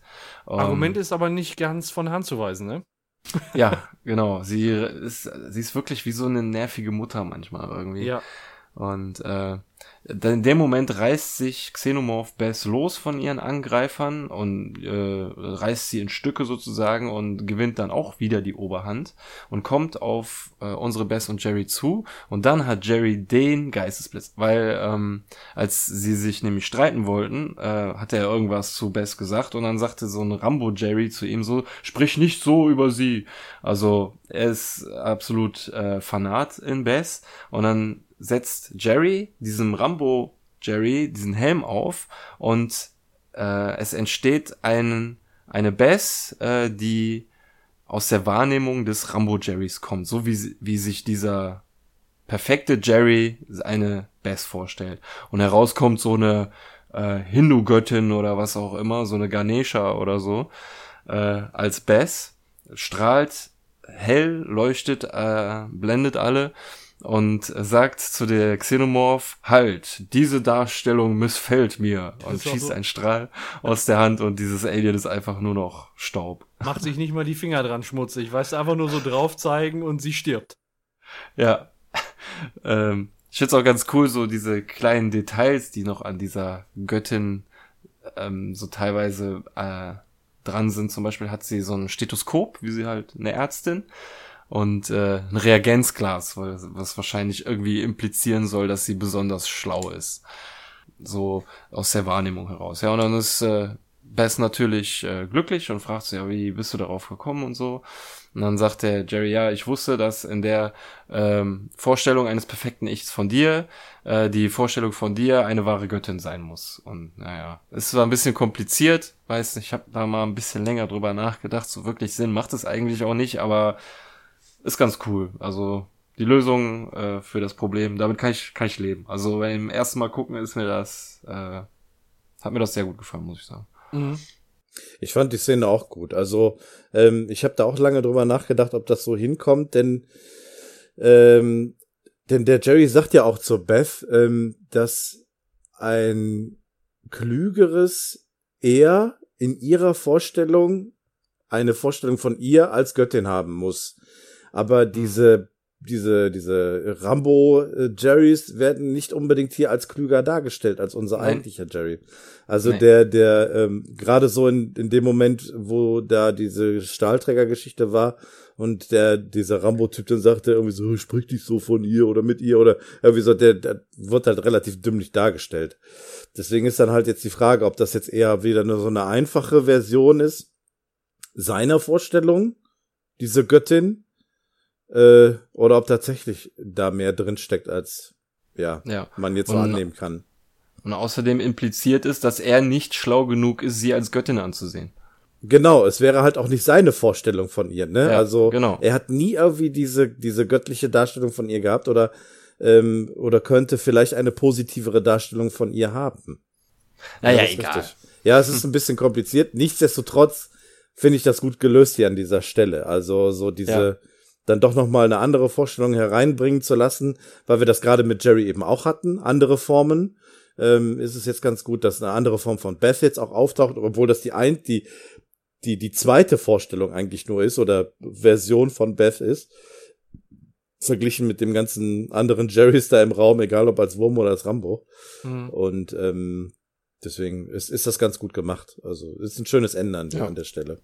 Ja, und dann geht's weiter in der Werkstatt ähm, die, ja, das Bewusstsein vom Mini-Rig wird übertragen auf den Oldtimer und äh, ich finde das Bild genial, wie äh, Rick, also wie die, wie die Flüssigkeit aus der Röhre rausläuft und wie Rick dann fällt und wie der dann liegt. Wie ja, mit dem Gesicht auf den Boden klatscht, auch so genau, klack. Schön die Arschbacken Da, da ist erstmal eine dicke Beule, eine dicke Beule dran. Äh, ja, und dann bedankt er sich, sagt, heilige Scheiße, äh, ihr habt es herausgefunden, naja, eigentlich nur Summer. Etwas merkwürdig, dass du da bereit warst, meine Existenz für eine heiße Pussy aufzugeben, Morty. er ist ja. direkt wieder da, so, ne? Ja. Das ist so, oh, so befriedigend, ey. He's back, ne? Und äh, ja, Summer sagt dann das erste Mal, zieh dir jetzt eine Hose an, weil der läuft da ja halt nackt rum, der war ja nackt in der Röhre, ne?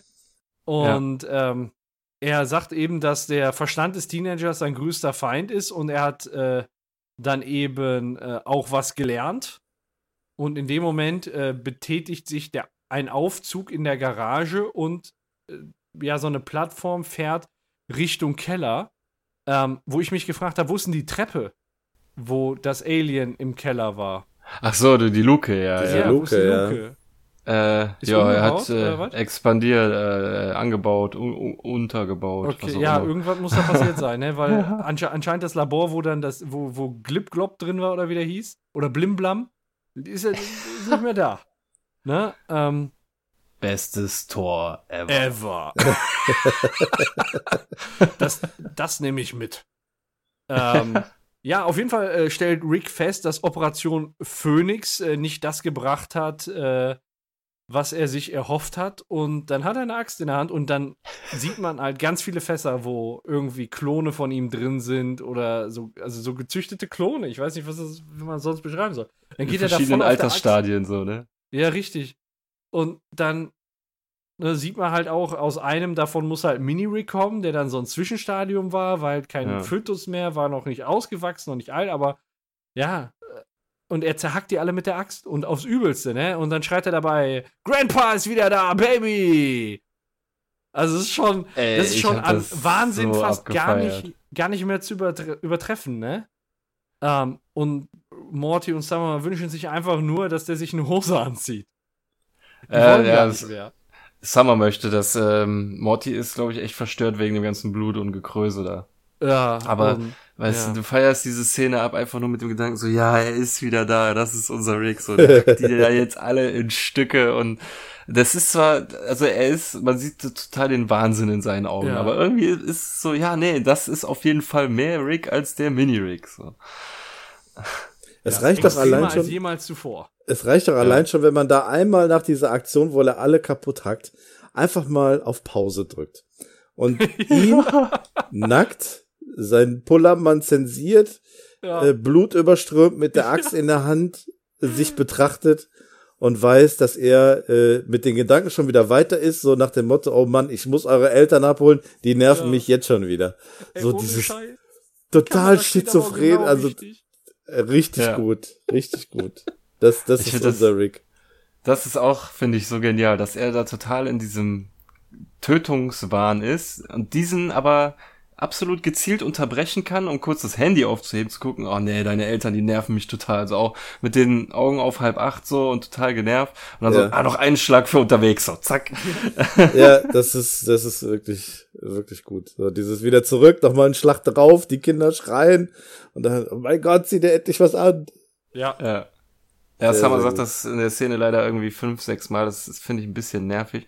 Was mir aber in der Szene wirklich sehr, sehr gut gefällt, ist, dass man hier mal ein Experiment von Rick gesehen hat, weil sonst in den vorigen Folgen hat er immer schon, der war, wusste immer alles so. Der Mhm. wusste, dass ähm, man in den Traumebenen von Mr. Goldenfold äh, tiefer gehen kann, dass er die Zeit langsamer vergeht und der hatte immer von allem eine Ahnung und hier hat er endlich mal irgendwann mal was ausprobiert, von dem er noch nicht so viel wusste. Er wusste halt zum Beispiel nicht, dass man als Teenager ein Bewusstsein hat, dass das andere überlagern kann so.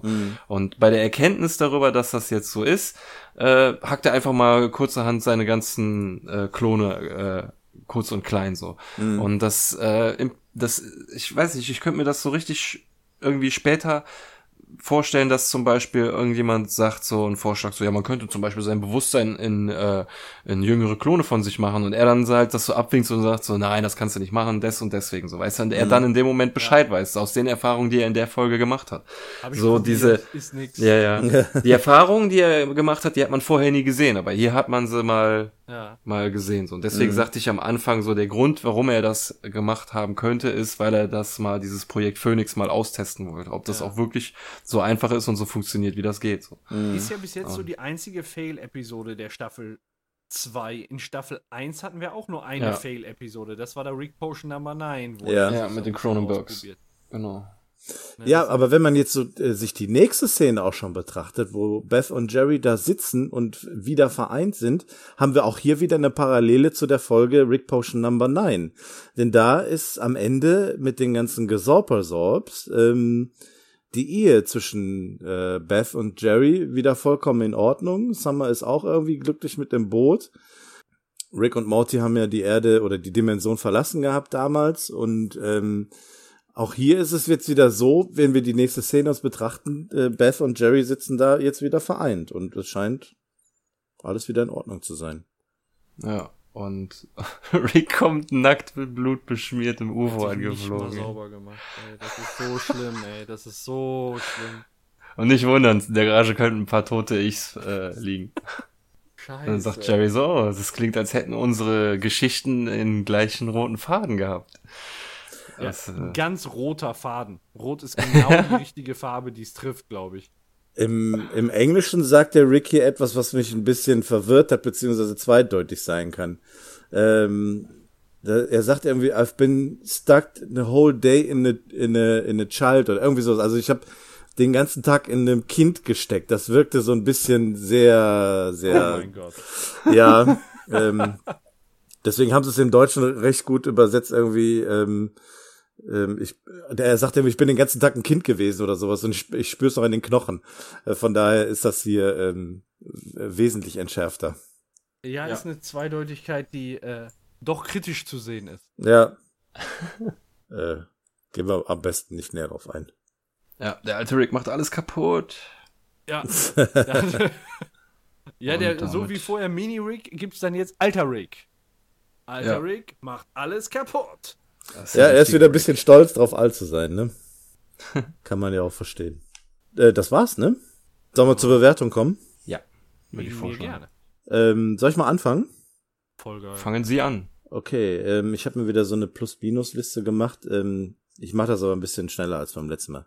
Also was ich gut finde, ähm, diese Transformation von von Rick zum Mini-Rick ähm, finde ich ganz gut und auch so diese Charakterentwicklung, dass er halt am Anfang ähm, eher so positiv ist, gut gelaunt, motivierend und so weiter. Ähm, hat mir hat mir ganz gut gefallen. Äh, was mir auch gefallen hat, ist, dass man alte Charaktere wieder gesehen hat. Ähm, Mr. Goldenfold, Rektor Vagina war mit dabei, Jessica war mit dabei. Also äh, man hat so auf die alten wieder äh, zurückgegriffen.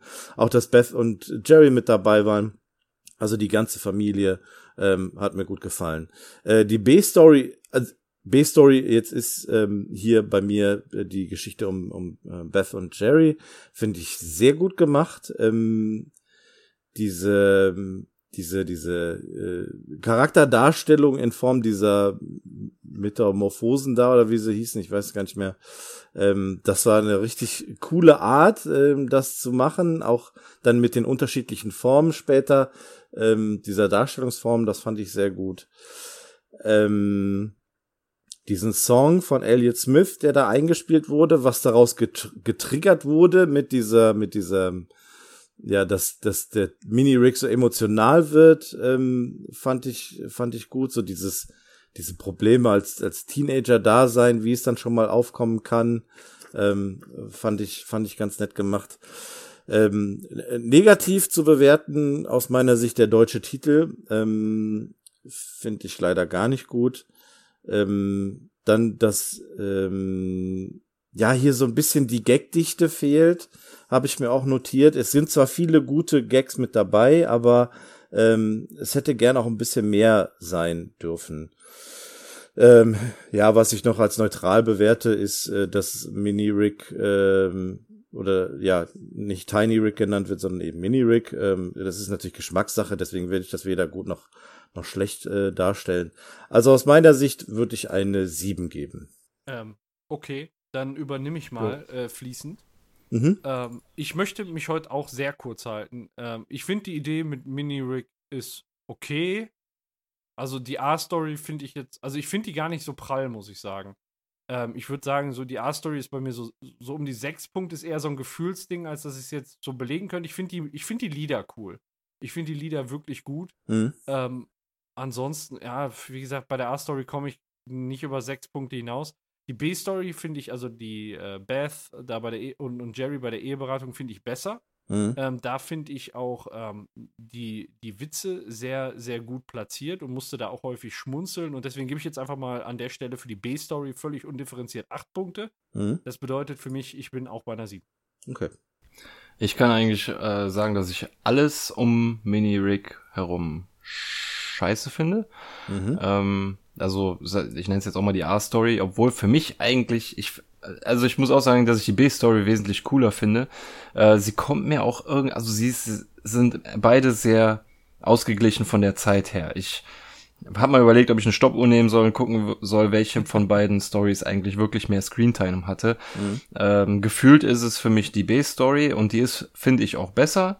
Ähm, macht Spaß, die Ideen sind cool, alles ähm, alles äh, richtig gut, aber ähm, alles, was halt mit Minirig zu tun hat, gefällt mir nicht. Dass es die ganze Zeit auf der Erde spielt, dass man die Vampirjagd nicht gesehen hat.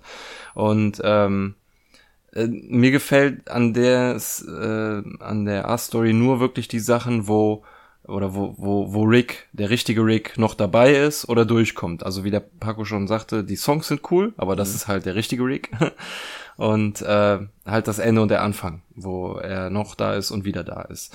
Ähm, dazwischen, das finde ich alles ziemlich lahm, auch wie sich das ähm, alles so total unrealistisch äh, um Mini-Rick äh, zum Positiven aufbaut, dass der so beliebt ist, dass die Schule ähm, beendet wird dank ihm und äh, dass er quasi bestimmen kann, wer beliebt ist und wer nicht. Das ist mhm. irgendwie total unrealistisch und macht alles irgendwie nicht viel Sinn. Ähm, und ich muss auch ehrlich zugeben, als es vor der Vorbereitung hieß, so jetzt, oder ich habe mir überlegt, so was kommt als nächstes für eine Folge, habe geguckt, oh nee, nicht die Mini-Rig. Und ich hatte echt wenig Bock. Beim Gucken ist mir dann aufgefallen, dass sie dann eigentlich doch geiler ist, als ich dachte, wegen den Punkten, die ich gerade genannt habe, vor allem wegen der B-Story. Äh, sehr coole Ideen und deswegen äh, lande ich auch bei einer 7. okay. Ja, da sind wir relativ noch, gleich. Das, ja, ja, dann ist noch eine, eine Bewertung offen, nämlich die Zuschauerbewertung. Und da möchte ich mal auf ein paar eingehen. Die Wiki äh, gibt eine 6,5 und sagt, es ist keine ihrer Lieblingsfolgen. Ihr gefällt die B-Story auch besser. Äh, die letzte Szene mit Rick und der Axt äh, hebt sie da besonders hervor.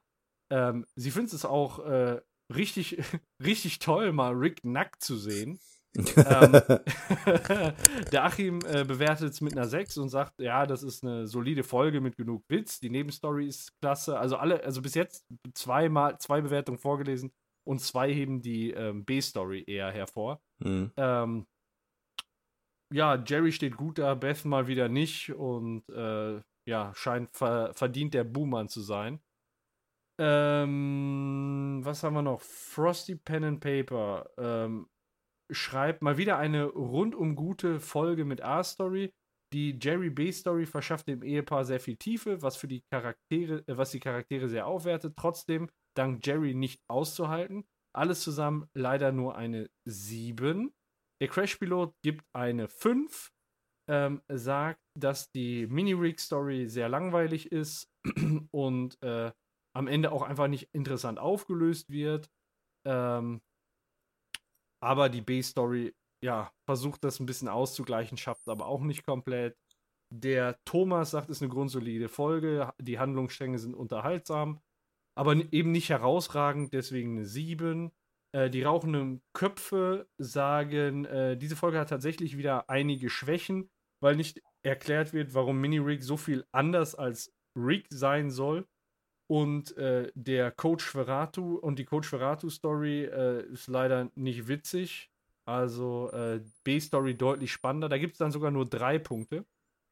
Ähm, dann haben wir nochmal von Atheus eine 7. Das Faultier der Herzen sagt, äh, ja, sind A und B-Story sind gut, aber eben nicht herausragend, daher eine 8. Und insgesamt kommen wir dann auf eine Zuschauerbewertung. Ihr könnt es euch fast denken. 7,2 also auch eine 7. Ja, dann sind wir unterm Strich bei einer 7. Ich erkenne ein Muster. Und ja, ähm, ja so sind wie wir uns der. alle sehr einig. Also, das ist ja dann schon ja. eine eindeutige Sprache, muss ich sagen. Gab es schon mal so ein eindeutiges Ergebnis? Nicht. Ich denke nicht. Äh, ein alter Schwarm war ähnlich. Da haben wir auch alle mit sieben, ah. äh, also jetzt, das liegt nicht an der sieben, sondern äh, dass wir da äh, auch äh, alle relativ gleich, äh, wie mit den Zuhörern, die haben da auch eine 7,4 gegeben gehabt, wie jetzt eine 7,2.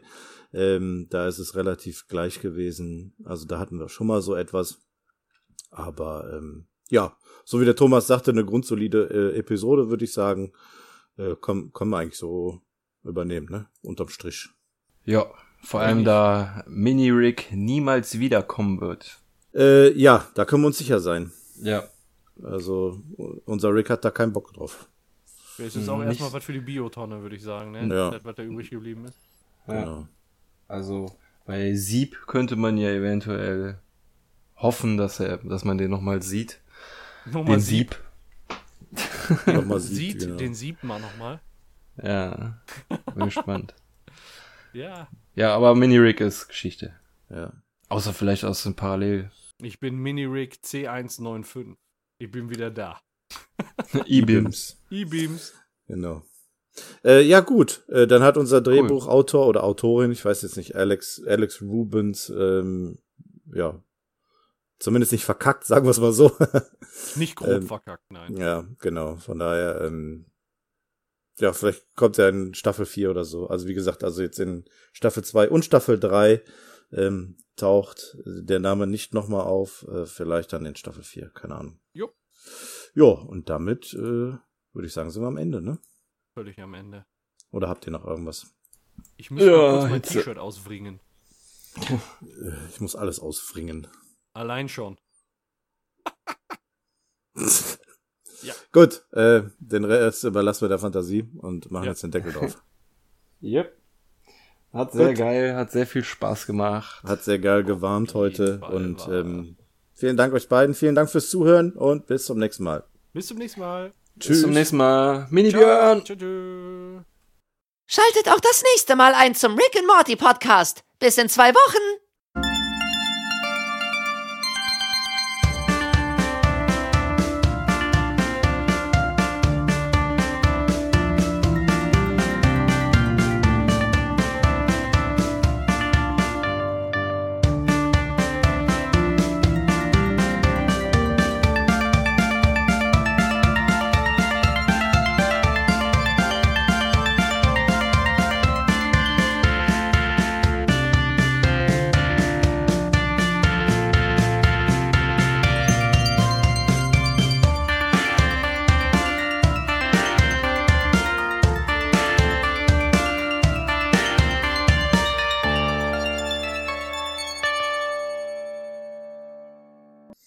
So, dann sind wir da nochmal zurück mit der Post-Credit-Scene und äh, die ähm, ja, behandelt heute nochmal das Thema äh, Vampirismus. Gott sei Dank, zum Glück kommt man nochmal auf das Thema zurück. ähm, denn wir sehen ein, ähm, ja, ein, ein, ein Schloss, würde ich jetzt mal so vermuten. Ja, Ähm, das ähm, ja gespickt ist mit Vampiren. Also es taucht dann äh, einer auf, der wohl dieses Oberhaupt äh, der Vampire ist. Vielleicht ist es Dracula, ich weiß es nicht. Ich habe gelesen, äh, dieses äh, Oberhaupt der Vampirmönche in dieser Post-Credit-Scene ähm, sieht ähnlich aus wie der Anführer des Tabletop-Spiels äh, Vampire the Masquerade. Ich kenne das Spiel jetzt leider nicht, aber das scheint wohl hier irgendwie eine, äh, eine Referenz zu sein. Und ähm, ja, er kriegt von einem seiner Gehilfen oder seinem Diener mitgeteilt, äh, dass Coach äh, Ferratu äh, entdeckt wurde und ähm, ja, leider nicht mehr unter den Lebenden weilt, auch aus äh, Vampirsicht. Ja, kaputt geflockt. Dafür werden diese Menschen, was, wie hieß der? Coach Ferratu? War das ein echter Vampirname? Ja. Ja, Ist also das sein Ernst? Selbst selbst er als Oberhaupt äh, kann kann das nicht begreifen. Ich finde ich finde die Art und Weise, wie er erst so schön lispelnd spricht, äh, wie man vielleicht von einem Vampir mit spitzen Zähnen erwarten würde und dann plötzlich ganz normal redet, ne? als wenn die Zähne gar kein Hindernis wären. Ja. Ich finde diesen Diener von dem irgendwie cool, so. Ich weiß nicht, der einfach nur da steht total blass und total abgemagert, so. Der hat mich so ein bisschen an Michael Jackson erinnert, auch so diesem mit diesem eingefallenen Gesicht und so, das Ja. Weiß ich nicht. Eure Unheiligkeit. Eure Unheiligkeit, ja, das ist, das ist auch ein schöner Begriff. Ja, also ähm, der, unser äh, Oberhaupt hier äh, beschwert sich natürlich über die Namensfindung seiner Vampire und sagt, es ist jetzt Schluss mit diesem mit dieser pfiffigen Namensgebung, sagt er, glaube ich, und ähm, äh, will diesem Ganzen jetzt Einhalt gebieten. Und ähm, ja, Richtige Namensgebung ist aber auch. ja, ja, genau. Und ähm, äh, er entschuldigt sich dann quasi noch dafür, dass er jetzt irgendwie den, den, ähm, den, den Miesepeter jetzt da spielt. Und ähm, ja, meint er noch so, übertreibe ich etwa oder so? Ja, okay. Äh, ihr seht mich alle irgendwie als Spaßbremse, ja, und äh, alle wedeln so äh, Ja. hektisch mit den Köpfen und er greift sich einfach irgendwie eine, ich sag jetzt mal, eine Jungfrau oder sonst irgendwas, beißt Ja. ihr in den Hals und dreht sich so, so ganz schnell weg. Also Gibt die Szene, die ist echt, die ist echt gut gemacht. Also Ja. äh, nochmal schön viel Witz am Schluss noch mit reinbringen, nochmal dieses Thema Vampire äh, mit dazu, ähm, fand ich, fand ich sehr gut. Ja, und der Ja. Vampirname war wohl Balak Alistane und dazu sagt er dann, ja, oh mein Gott, da kann man sich ja äh, gleich Alan Jefferson oder so nennen. Ja. Und natürlich habe ich nachgeguckt, wer Alan Jefferson ist. Und das war ein äh, 1921 geborener britischer Schriftsteller und Biograf, der ja am 9. April 2010 gestorben ist. Den gab es also wirklich, aber ich konnte jetzt nichts, ähm, nichts Genaues finden, warum jetzt genau die Anspielung auf ihn lief. Aber ihn gab es. So. Ja, das ist doch gut. Schön. Ja. Ich hatte das jetzt ehrlich gesagt so interpretiert nach dem Motto, ja, wenn man sich ein, als Mensch tarnt, dann nimmt man sowas wie ähm, Thomas Anderson, also einfach so ein generischer Name, Ja. wie jetzt hier bei uns Sebastian Müller oder so. Äh, ich hatte Ja. das eher so interpretiert so. Ja, hatte ich auch so verstanden und dann habe ich einfach geguckt, gibt's den denn? Und da war halt jemand. Da war wer. Ja, ich habe auch zuerst gedacht, dass das eine Anspielung auf den äh, früheren US-Präsidenten Jefferson ist, aber der hieß, glaube ich, irgendwie Thomas Jefferson, ne? Ja. Meine ich. Ja, Si, si, Senor. so ist das. So ist das. Gut. Dann äh, gehen wir auch mal wieder blutverschmiert aus dieser Szene raus und ähm, ja, sind dann damit jetzt tatsächlich am Ende. Genau, wir sind tatsächlich völlig am Ende. Ich bin durch. Ja, richtig, durchgeschwitzt und alles. Meine Klamotten auch. Vielleicht noch ein kleiner Hinweis an die Leute, ähm, die das hier hören. Falls ihr Interesse daran habt, unsere Vor- und unsere Nachbesprechungen zu dieser Episode zu hören, kriegt ihr alles auf Patreon. Ganz warm von uns serviert. Heute besonders warm. Heute besonders warm, wenn nicht sogar heiß. mal sehen. Mal sehen, Okay, wie die Nachbesprechung wird. Ein bisschen Ja. Wackelbackelei. Backel, wackel, backel. Dackel. Gut. Oh, ich bin echt gar und sabidar. Gar und Sabidar, Glumpf. Geile Namen, ey. So, jetzt sag mal Tschüss. Tschüss. Tschüss. Tschüss.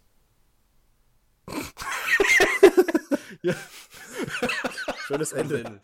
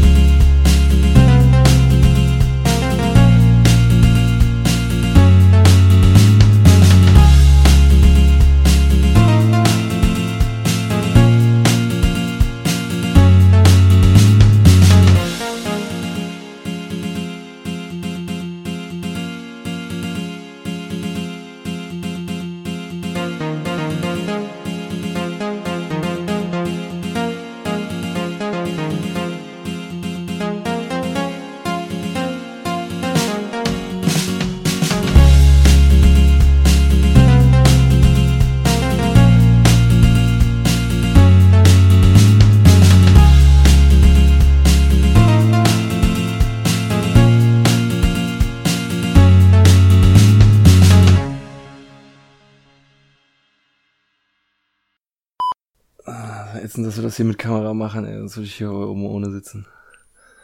Ja, nächstes Mal Und machen wir ohne Kamera, ohne. dann sitze ich hier nackt. Tu dir keinen Zwang an. Dann packe ich einfach noch unsere Webcam in den Stream. Dann, dann mache ich äh, Backen wackeln. Oder wie hieß das? Wackel, Wackel- Wackelei. Wacke, Wacke, Wackelei, genau. Wackel, Wackelei, genau. Mit spitzen Poback. Schön zusammenkneifen. Wir hören dich nicht, du, du bist Du mute. bist gemutet. Ja, ja. Ich habe bei dir kein Rauschen gehört übrigens. Das, das ist die Björnsche Ja, du. Volkskrankheit. Äh, gemutet. ja, Der Muter. Das ist das, Schweigen der ist Vorteil bei Skype. Jetzt sieht man, dass er redet und kann ihn darauf aufmerksam machen. bei dem bin Videospiel muss man immer irgendwie fünf Minuten warten. Bei Videospielen muss man immer fünf Minuten Ja, außer warten. Pupsen und Ich war die ganze Zeit wieder du der gemutet. Am besten mute ich mich wieder.